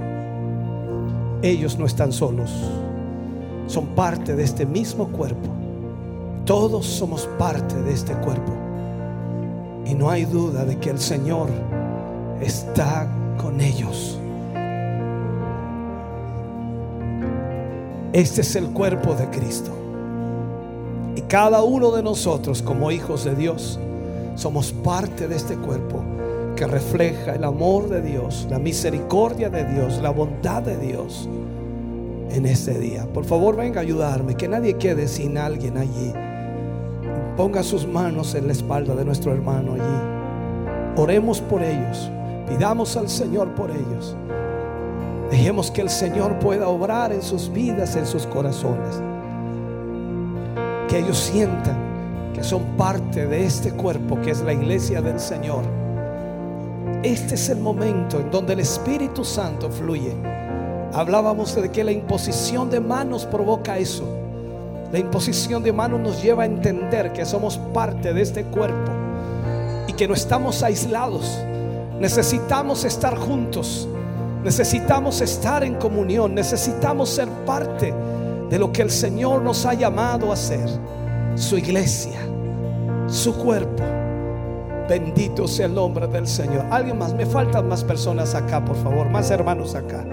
No voy a orar hasta que todos estén con alguien aquí. Si hay hermanos allí que son más antiguos, vengan por favor rápidamente. Ayúdenos a orar. Bendito sea el nombre del Señor. No tendrá que decir nada, solamente tendrá que poner su mano allí. Bendito Dios. Que el amor de Dios se refleje a través de su vida. Que el amor de Dios se refleje a través de usted. Este es el momento de Dios en donde la iglesia se une, el cuerpo de Cristo se une. Y escúchame bien, cuando el cuerpo de Cristo se une, la iglesia del Señor se une, cosas extraordinarias comienzan a suceder. Cadenas comienzan a romperse, ligaduras comienzan a cortarse. Los demonios tienen que huir, tienen que salir, porque no hay nada, nada, nada, nada que el diablo pueda hacer en contra de tu vida. Eres el cuerpo de Cristo, eres parte de la iglesia del Señor. Y este es el momento en donde su presencia puede bendecir tu vida en una forma maravillosa. Oh bendito Dios. Gracias Padre. con una canción, melodía de tu amor. Cantas libertad en mi adversidad. Vamos, dígalo. Hasta Oh, aleluya. el temor. Ya no soy un esclavo del temor. Yo soy hijo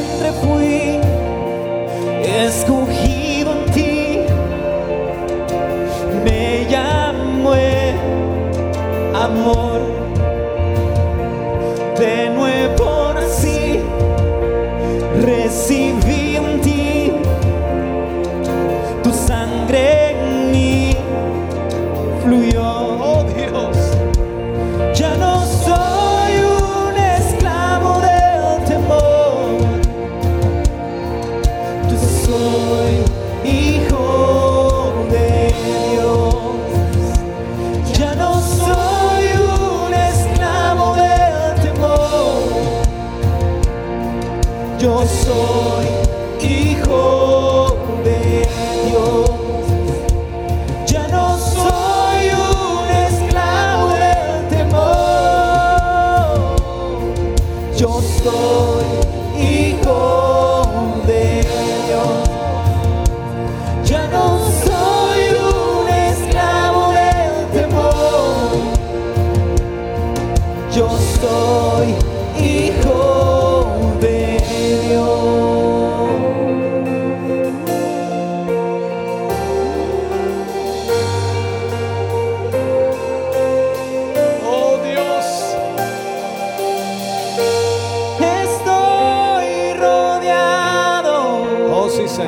Tus manos hacia acá, hermano, allá en la congregación. Extiende tus manos hacia adelante.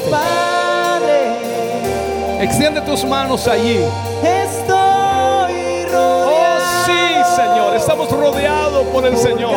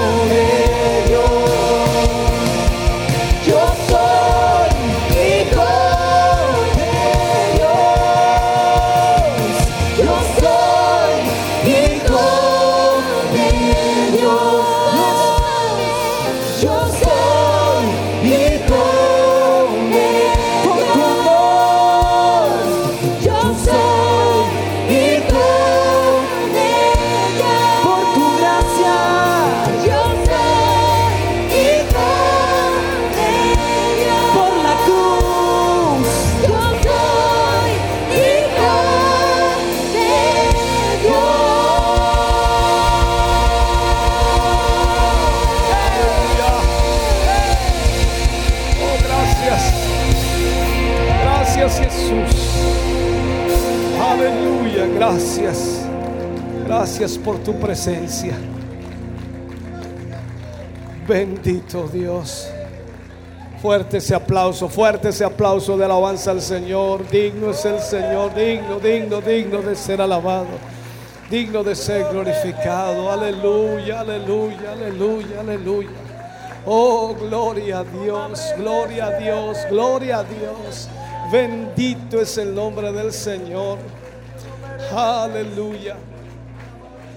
Oh, gloria a Dios. Gracias Jesús. Gracias Señor. Dios les bendiga, hermanos queridos. Oh.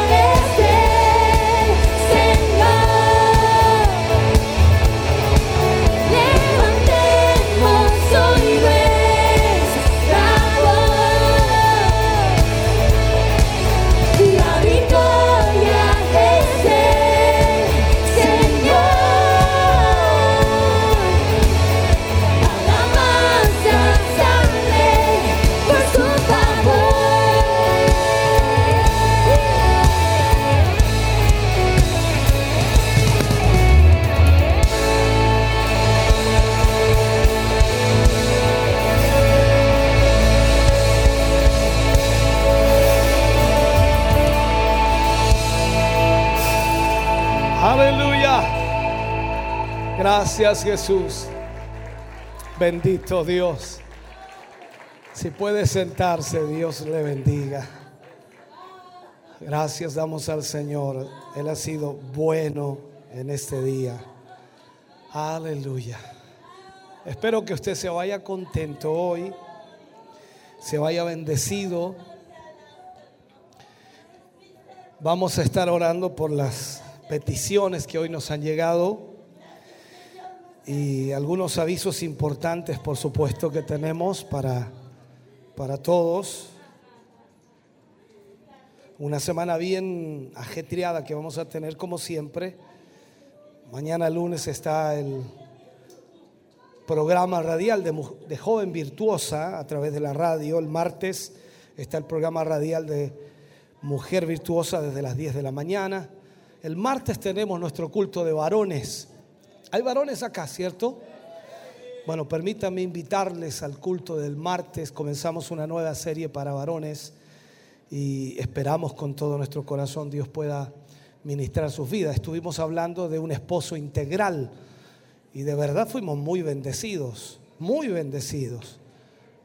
Eh, hay cambios que son notorios en nuestra vida a través de cada tema que Dios nos impartió. Y comenzamos una nueva serie este martes y esperamos que usted pueda asistir. Miércoles está el culto de adolescentes y jóvenes. Hay tres, tres diferentes edades con temáticas diferentes para los adolescentes, jóvenes y también jóvenes maduros ya. Y importante que pueda asistir, pueda reunirse, congregarse allí. El jueves 20 horas está el culto de gloria en Barros Arana 436. Allí estaremos ministrando también palabra del Señor. Eh, Los ancianos visitan Santa Raquel el día jueves. El viernes hay visita de ancianos a San Nicolás y Coihueco. El sábado 15 estamos aquí para nuestro culto de gracia y em, comenzando a las 19 horas. Y el domingo cerramos con nuestro culto de celebración a las 11 de la mañana como hoy. Recordarles las fechas que tenemos para jueves 20, viernes 21, sábado 22, domingo 23, que será nuestro aniversario, cuatro días seguidos acá, en los cuales estaremos celebrando nuestro aniversario número 29. Eh, para algunos, eh, dice que, van a celebrar. Bueno, vamos a tener como eslogan unánimes. Allá en la entrada hay varios afiches. eh, si usted los ve, estamos desde el 2014, por allí más o menos. No antes, 2012, 2011, por allí. Eh, en adelante tenemos allí los, eh, los eh, afiches de cada aniversario y esperamos en el Señor que este año sea de mucha bendición también. Hay culto de inauguración eh, de este aniversario con el pastor Leonel González el jueves, el, el viernes tenemos Noche de Milagros y las invitaciones también ya están hechas para que usted pueda llevarlas, pedirla para invitar a algún eh, vecino, amigo, en fin, importante que usted pueda hacerlo.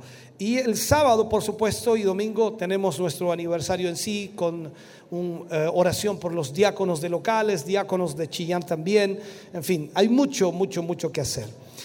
Y eh, otra fecha importante, martes 25, tiempo de sembrar en radio y televisión. El miércoles 26 yo tengo reunión administrativa con todos los locales, los eh, líderes de locales aquí en el templo corporativo. Y el lunes 31, 31 de octubre, eh, celebramos el Día de las Iglesias Evangélicas aquí en el templo corporativo desde las 5 de la tarde en adelante. Será un culto especial en donde estaremos dando gracias al Señor porque podemos de una manera u otra tener la libertad de predicar el Evangelio en esta nación. Por cuánto tiempo no lo sabemos, pero mientras esté esa libertad debemos aprovecharla y debemos dar gracias a Dios por ello.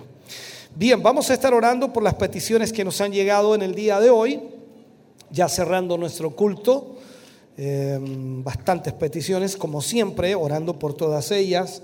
Hay algún agradecimiento también acá. Hermana Paulina Riquelme agradece a Dios por su hija Damaris Parra por un año más de vida que está cumpliendo. Dios bendiga a nuestra hermana Damaris que cumple un año más. Hermano Diego Isaac agradece a Dios por concederle un año más de vida a su esposa Evelyn Montesinos. Dios bendiga a nuestra hermana Evelyn. Está de cumpleaños. Qué bueno. Bien, vamos a orar por todas estas peticiones. Eh, vamos a orar por María de los Ángeles, por Alejandro Aravena, por Ignacio Aravena, por Jorge Padilla, por Bernarda Castro, por Jonathan Ortega, por Cristóbal Baeza Montesinos, por Belén Baeza Montesinos, por Ricardo Cifuentes, por la hermana Miriam Vilches, por Sarita Venegas, por Gavino Contreras, por la hermana Sandra Contreras, por Maximiliano Morales, por Luz Castillo, por la familia Gatica Montesinos, por Ángela Urra Ortiz, por Marisol Ortiz Zapata, por Danixa Soto, por José Luis Soto, por Gastón Elgueta, por Kiara de seis años, por Brian Vergara de nueve años, por Sara Vázquez, por Luis Lastra Alarcón, por la familia Bielma Lastra, por la familia Ferrada Mardones y, es, y empresa, por eh, Gastón Povea, por la hermana Rosita Quilodrán, por Francisco Neira, por Gloria Arellana, Arellano, dice, por Christopher Muñoz, por Cristian Muñoz, por la hermana, hermana Amanda Muñoz, por Jaime Luis Vega, por Uberlinda Bernal, ahí sí, Bernal, por la hermana Fanny Ortiz, por la familia Escalón Abriones, por Ani Alarcón, por Mandy Bulín, algo así dice, por Viviana Riquelme. Todas estas peticiones las pondremos en esta oración final y esperamos, como dije, se vaya contento, se vaya gozoso. Gracias por estar con nosotros en este, en este día, en esta mañana. Póngase de pie, por favor. Vamos a orar al Señor. Amado Dios, le damos muchas gracias en este día. Agradecemos, Señor, su infinita bondad y misericordia. Agradecemos eh, haber estado con nuestros hermanos hoy, Señor, como, como iglesia, como cuerpo suyo, como familia en Cristo. Gracias por todas las bendiciones que hemos recibido hoy, por su presencia, por su palabra, por los cánticos, por la adoración. Gracias, Dios mío, por todo lo que usted ha hecho. Al concluir y cerrar nuestro culto, debemos orar por todas las peticiones que hemos leído. Son muchas necesidades eh, muy urgentes. Muchos, Señor, que necesitan sin duda sanidad, liberación, fortaleza, salvación. Piden por sus matrimonios, piden, Señor, por sus trabajos, por sus familias, por sus empresas, por trámites, por protección, por restauración, por peticiones especiales. Yo te ruego, Señor, que tú extiendas tu mano en cada una de estas peticiones y puedas mostrar tu gloria allí. Señor, tú nos has enseñado que como iglesia, como pueblo, cuando oramos unidos con propósitos, tú mueves tu mano. Más aún cuando tu palabra dice, Dios mío, que si dos o tres se pusieran de acuerdo, o dos se pusieran de acuerdo y pidieran una misma cosa, tú la concederás. Yo te ruego, Señor, que en esta mañana puedas conceder las peticiones de tus hijos, puedas extender tu mano y sanar, restaurar, obrar en cada petición. En el nombre de Jesús, obra poderosamente, derrama tu bendición y tu gracia sobre ellos en el nombre de Jesús. Ahora llévanos bendecidos, guardados en el hueco de tu mano, bajo tu bendición maravillosa y gloriosa, que es del Padre, Hijo y Espíritu Santo. Amén y amén, Señor. Fuerte ese aplauso de alabanza al Señor. Dios les bendiga. Gracias por haber estado con nosotros. Gracias por acompañarnos. Despídase de su hermano, de su hermana. Bendiciones del Señor. Muy bendecido, muy bendecido, la verdad, la presencia del Señor hasta el final, un hermoso culto, una hermosa bendición y una palabra maravillosa, hermano Kevin. ¿Qué le parece a usted? Así es, mi querido hermano, realmente como esperábamos, el Señor se iba a glorificar y así lo hizo en cada uno de nosotros, se glorificó de manera eh, excepcional y esperamos de que también en sus hogares o donde usted esté, Dios haya, le haya tocado. Vestidos del nuevo hombre. Un tremendo mensaje, una hermosa bendición de parte de nuestro Dios, donde puso al hombre carnal, al hombre espiritual, de que al final terminó con un llamado que realmente produjo una tremenda bendición acá en este lugar. Sabemos Es- que a través de la radio y televisión igual fueron bendecidos los Así hermanos. mismo, así mismo sabemos de que cada uno en sus hogares o donde estén, eh, fueron también tocados por el Espíritu Santo, como fuimos nosotros aquí también tocados por ese Santo Espíritu y eh, realmente hemos salido totalmente edificados. Amén. Bueno, aprovechamos el tiro de irnos a lo que es redes sociales. Eh, saludos, eh, Marcos Aldía, buen día, bendiciones. María Eugenia Muñoz, estoy orando, Señor, por parte de su cuerpo y bendiga a cada uno de mis hermanos en el nombre de Jesús, pone Nicole Paulina Lagos. Amén, pastor. Ana Arcón, bendiciones, dice ella. También es un pedido de oración. Rodrigo Saldía, mis hermanos, saludos, que Dios les bendiga grandemente desde la Patagonia, Villa O'Higgins. Imagínense, hermano Kelvin. Y así tenemos bastantes saludos, María Eugenia Muñoz. Aleluya, gloria a Dios. Eliana Blanca, gracias Jesús. Te amo. Estás y caminas junto a mí todo el tiempo y en todo tiempo. Hermosas palabras. Esos son los saludos que tenemos a través de eh, redes sociales. Qué bueno saber que hay hermanos que están siempre ahí conectados y dejando sus saludos, que para nosotros también eh, es hermoso. Me voy aquí a ver si tenemos algo en, YouTube. YouTube. Sí, también a veces hay saludos, no queremos dejar a nadie sin saludar. David Meriño, Dios les bendiga desde aquí de Quillón. David Meriño y familia Meriño Lagos. Bendiciones para ustedes también. Nuestra hermana Cecilia Ferrada, Dios les bendiga, mis hermanos, viéndoles y anhelando mucho estar allí junto a ustedes, alabando a nuestro Señor Jesucristo. Pero me hago partícipe desde esta plataforma de internet, gracias al Señor. ¿Qué le parece, hermano Kelvin? Así es, sabemos que hay muchos hermanos que también estuvieron ahí y se quedaron ahí en la en- Sintonía. En la sintonía, no, quizás no, no nos escribieron, pero sí estaban ahí. También muchos de ustedes, bendiciones y gracias por sintonizarnos, gracias por estar ahí. Y realmente para nosotros es un gran gozo eh, cada vez que le damos un saludo a un Amén. hermano que nos escribe. Así que también hágalo usted, escríbanos, envíenos su- sus saludos y de dónde nos están eh, eh, eh, enviando los saludos. Es muy Amén, importante es. para nosotros Sí. poder bendecirlo en el nombre de Jesús. Amén. Bueno, nos- ya nos alcanzamos hoy día a estar acá, los que se arrepientan a lo mejor. Les invitamos sí, para la semana que iniciamos ya el día de hoy, empezamos la semana, el día martes, reunión de varones a las 20 horas. Así es, así que todos, todos los varones de aquí de Chillán eh, eh, demos cita a, este, a esta gran reunión. Sí, también los jóvenes también tienen su culto el día miércoles, a partir de las 20 horas tienen ahí los cultos de jóvenes, para luego seguir el día jueves, hermano Kelvin, con el culto de gloria ahí en Barros Aranas 436. Así y eh, Sábado el sábado, sábado y domingo, aquí el sábado a partir de las 19 horas y el domingo a partir de las 11 de la mañana estaremos aquí glorificando a Dios como Amén. el día de hoy. Sí, nosotros agradecemos a todo el equipo técnico ahí, a nuestro hermano Luis Nostroza y los hermanos que están trabajando, nuestro hermano Michael, nuestra hermana Tracy igual ayudándonos hoy día, a cada joven también que, hace se hace parte de este trabajo para poder llegar de la mejor manera a ustedes. Acuérdense que estamos muy cerca ya de lo que es el aniversario. 20, 21, 22 y 23. Desde este lugar estaremos con cultos, Noche de Milagro, estará nuestro pastor Leonel junto a nosotros.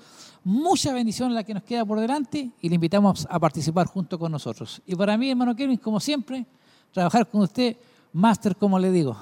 Bendiciones. Amén. Para mí fue una, es una lluvia de bendiciones estar con usted y con cada uno de nuestros hermanos y amigos que nos sintonizan, así que Dios le bendiga mucho. Y muy buena semana para todos. Amén. Bendiciones.